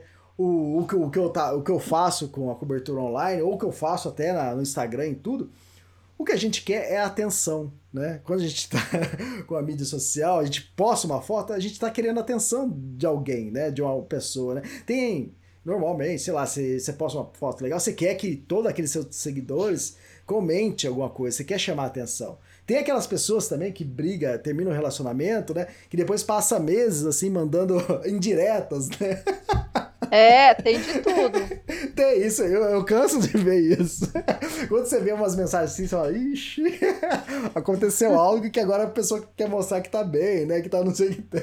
Então a gente quer atenção, né? Você quer chamar atenção alguma coisa. E a internet é isso, né? Você, tem a parte também comercial, né? Ah, eu faço uma. Eu fiz um post hoje muito interessante no, no Instagram que eu dou dica, né? Ah, sei lá, você, tá, você fez o Tour do Mont Blanc, depois da, da trilha, vai conhecer Mar de Glacé, né, que é ali perto, tá tudo pertinho. Então, então o que que é? É uma, é uma, eu tô querendo uma atenção comercial, tô dando uma dica, mas é para o para quem se interessar comprar o livro, né? Então, em, tudo, né? Você tá querendo atenção. E, e eu acabei resumindo todas aquelas páginas lá numa frase, por todo o rastro digital que você deixou, eu imaginei que você estava querendo ser encontrado. E, e, era realmente o que eu estava querendo, né? Essa pessoa que eu encontrei ali, eu falei, pô, era, era tudo, tudo que eu precisava, tudo que eu gostaria, né, que acontecesse, né? Então. É isso, é mas isso também, né? Tipo, parece que você tá falando com um monte de gente, mas no fundo, no fundo, né? Exatamente. É sempre assim, né, Mandina? É, ah, no fundo, bem, no fundo era para aquela pessoa. E a pessoa, ainda bem que a pessoa captou, né? Opa! Captei sua mensagem. Captei. Sou ingênuo, né? Você acha que eu não entendi? Mas isso também é, tem essa coisa que, que é o excesso, né? O excesso é, também é prejudicial. É, então, aí eu, eu acabei acho. não entrando. Isso, é, eu também acabei não entrando nessas partes para não ficar o tiozão, entende? É. Então, deixa a pessoa pensar pela, pela cabeça dela, o que ela entende ou não, né? Então, ali, na verdade, é isso. É, é esse sofrimento de três anos escrevendo sobre isso e cortando, e cortando, e cortando, aí uma hora é, saiu, né? Saiu isso. Né? Isso é uma coisa simples. Mas você vê que tem um trabalho por trás, né? Isso que você está é, tá então, falando com o seu leitor, né? É, tem um sofrimento ali, né? Você está querendo colocar uma coisa legal que vai agregar, né? É, para a pessoa, mas o leitor, ele não está sabendo desse sofrimento. E nem precisa saber, mas é legal contar né, essas curiosidades. Quem, quem não gostaria de saber, né? É, imagina uhum. como que Leonardo da Vinci fez a Mona Lisa, ou sei lá, outros quadros que ele pintou. Né? Imagina você saber, né? Você ter uma opinião dele falando, ó, oh, isso assim, por isso que eu cheguei nessa ideia, mas eu comecei por outro caminho, né? É, é fantástico, eu acho, acho interessante saber o por trás. E a, a fotografia, né? Como eu trabalhei muito tempo como fotógrafo, e a fotografia me deu isso, né? Porque a fotografia, né, como fotógrafo, eu tinha o, o, o crachá de imprensa, então isso te abre portas, né? Então, num, vamos supor, num show, né? É, enquanto o público está ali assistindo, eu tinha acesso ao camarim. Então ali eu sentava, conversava com as pessoas e, e você vê como que é o por trás, como a coisa funciona. E não só isso, em várias coisas que aí você tinha um acesso para ver como a coisa. Eu gostava de ver como as coisas funcionam, né? Então é, é legal isso. É, eu também tenho, tenho isso desde criança. Eu sempre ficava perguntando para minha mãe onde que fazia determinada coisa, onde que fazia a cama, é, onde fazia não sei o quê, como é que fazia o garfo, como é que, sabe, assim, dentro do meu universo né, infantil. Uhum. E, e aí a minha mãe falava que era na fábrica e contava uma história e eu ficava assim, eu nunca fui à fábrica, sabe? Tipo, porque eu queria ver exatamente o que estava por trás, né? E eu morei em Belo Horizonte muito tempo, você vê que eu sou cigana, né? Morei em Belo Horizonte muito tempo e lá tinha aquele grupo Corpo, né? Na época estava, né, assim, estourando tal é, de dança e nossa ia na, naqueles né, nas apresentações aquela coisa perfeita mas eu sempre ficava pensando como que eles chegavam naquilo entendeu eu queria ver o, o, o ensaio né uhum, sabe é, é, engraçado mas eu também tenho tenho isso e é legal, né? Você saber como as coisas funcionam e, e várias coisas, né? Restaurante, aí é, tinha restaurante que ia fazer uma matéria sobre, sei lá, o restaurante, alguma comida, a gente também tinha acesso à cozinha. Hoje em dia é até mais liberado isso, né? Então é legal uhum. ver é, por trás. A gente fez uma matéria até uma vez para um, um, restaurante chique de Campinas que eles estavam colocando flor, né? e falava que era flor comestível, né? Depois que a gente foi fazer a matéria lá, publicamos tudo, e depois a gente falou, vamos conhecer o cara que planta isso? A gente perguntou tudo lá no restaurante, eles é, informaram, a gente foi conhecer a chácara é, do cara que faz a plantação daquelas flores que é usado lá. Então, uhum. é legal você saber, né, de onde vem, como começa, e até as ideias, né, como as ideias surgem, vão, vão, vão, vão se transformando. É, muito legal mesmo. Bom, mais alguma coisa que você quer acrescentar?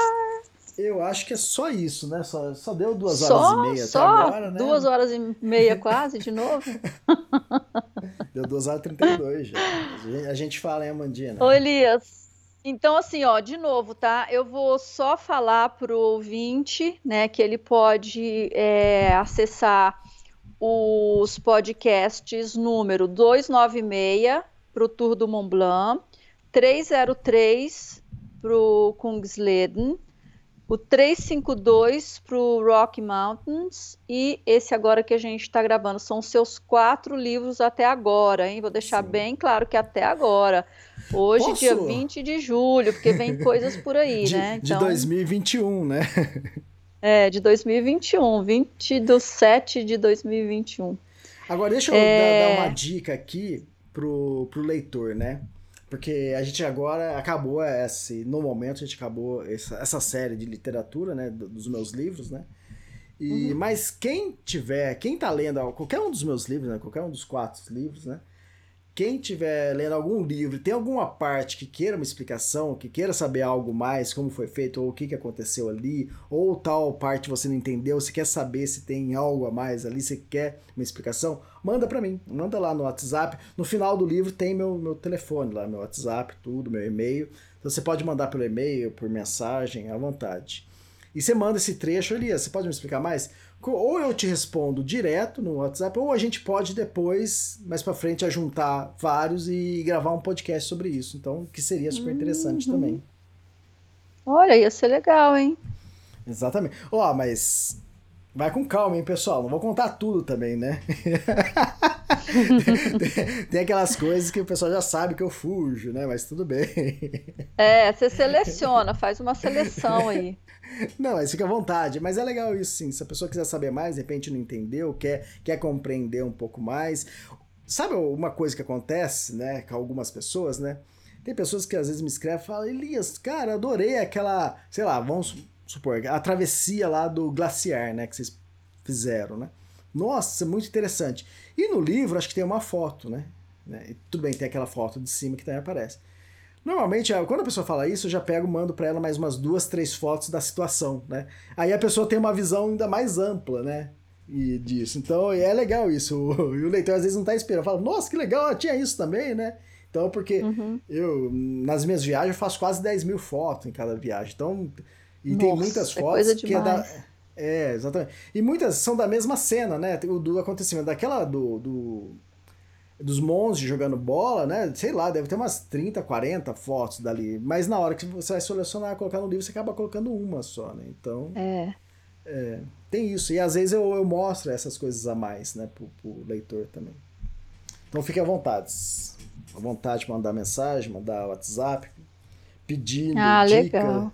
Ou é, eu tenho uma última pergunta que é só para a gente fechar o livro Everest é, que é assim, tem alguma coisa que te marcou nessa vivência lá no Nepal, é, que você carrega com você até hoje, ou então assim que de vez em quando te remete para lá, assim que, né, alguma coisa que te transporta lá para aquela, aquele ambiente incrível?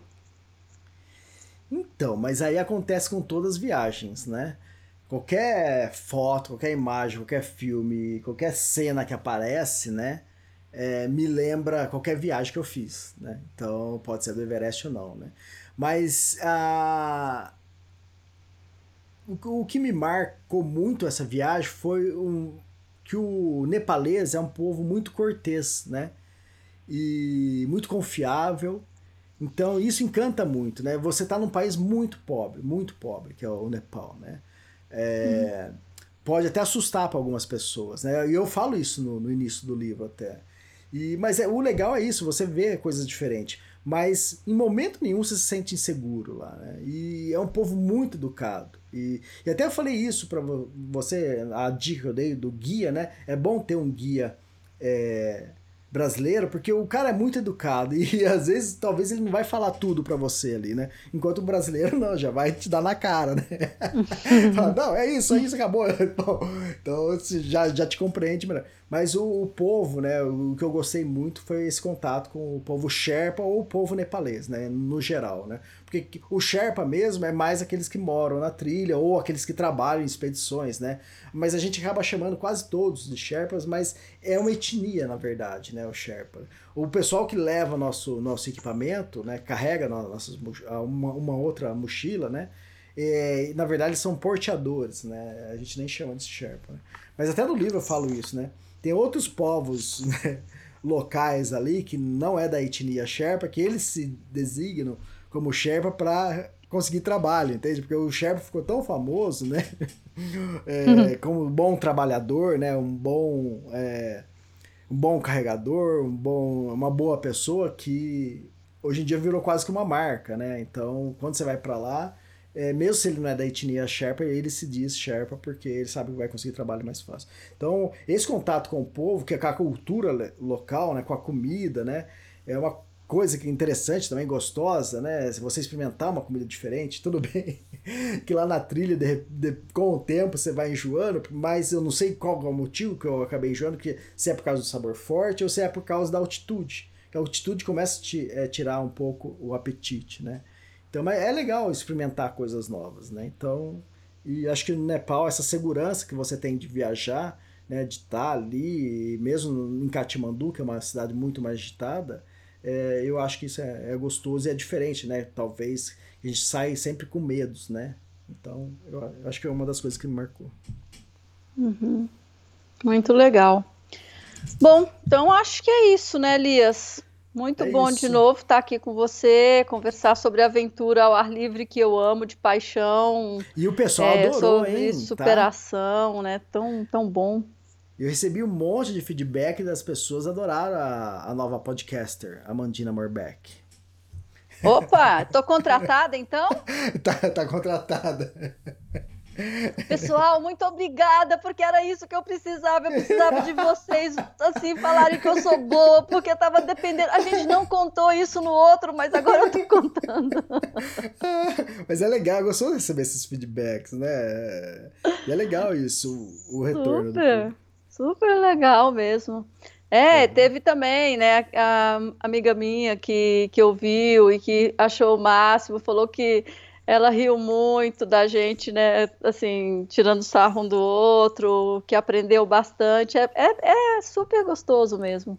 Eu é adoro legal, né? podcast, né? né? Eu o... ouço é, de diversas pessoas. Eu, a Hillary Clinton, por exemplo, tem um podcast é. que eu amo. Legal ela também, sabe, conversa com várias pessoas, assim, é muito legal.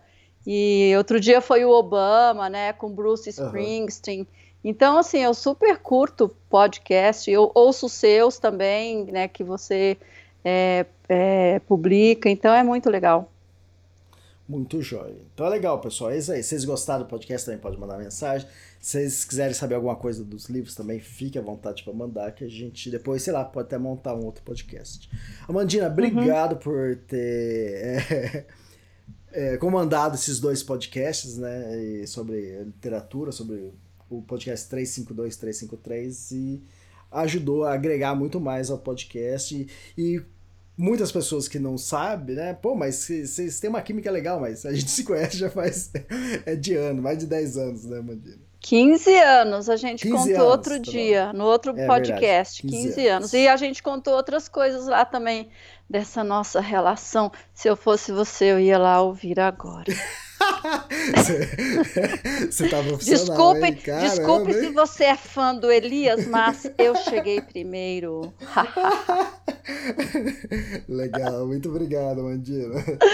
Elias, eu que agradeço, olha, super legal mesmo. Eu tô aqui, sabe, já assim, fazendo uma lista de coisas que a gente pode ter, assim, um, um podcast mix tudo, sabe, com várias coisinhas que a gente pode conversar. Então, Depois, se você quiser, eu mando para você analisar profundamente minha proposta. Com certeza, vai, vai ter sim. Legal. E obrigado por tudo, pela, pelo podcast divertido e Feliz Natal para você. Obrigada igualmente. Ouvinte, olha, um abração para você também.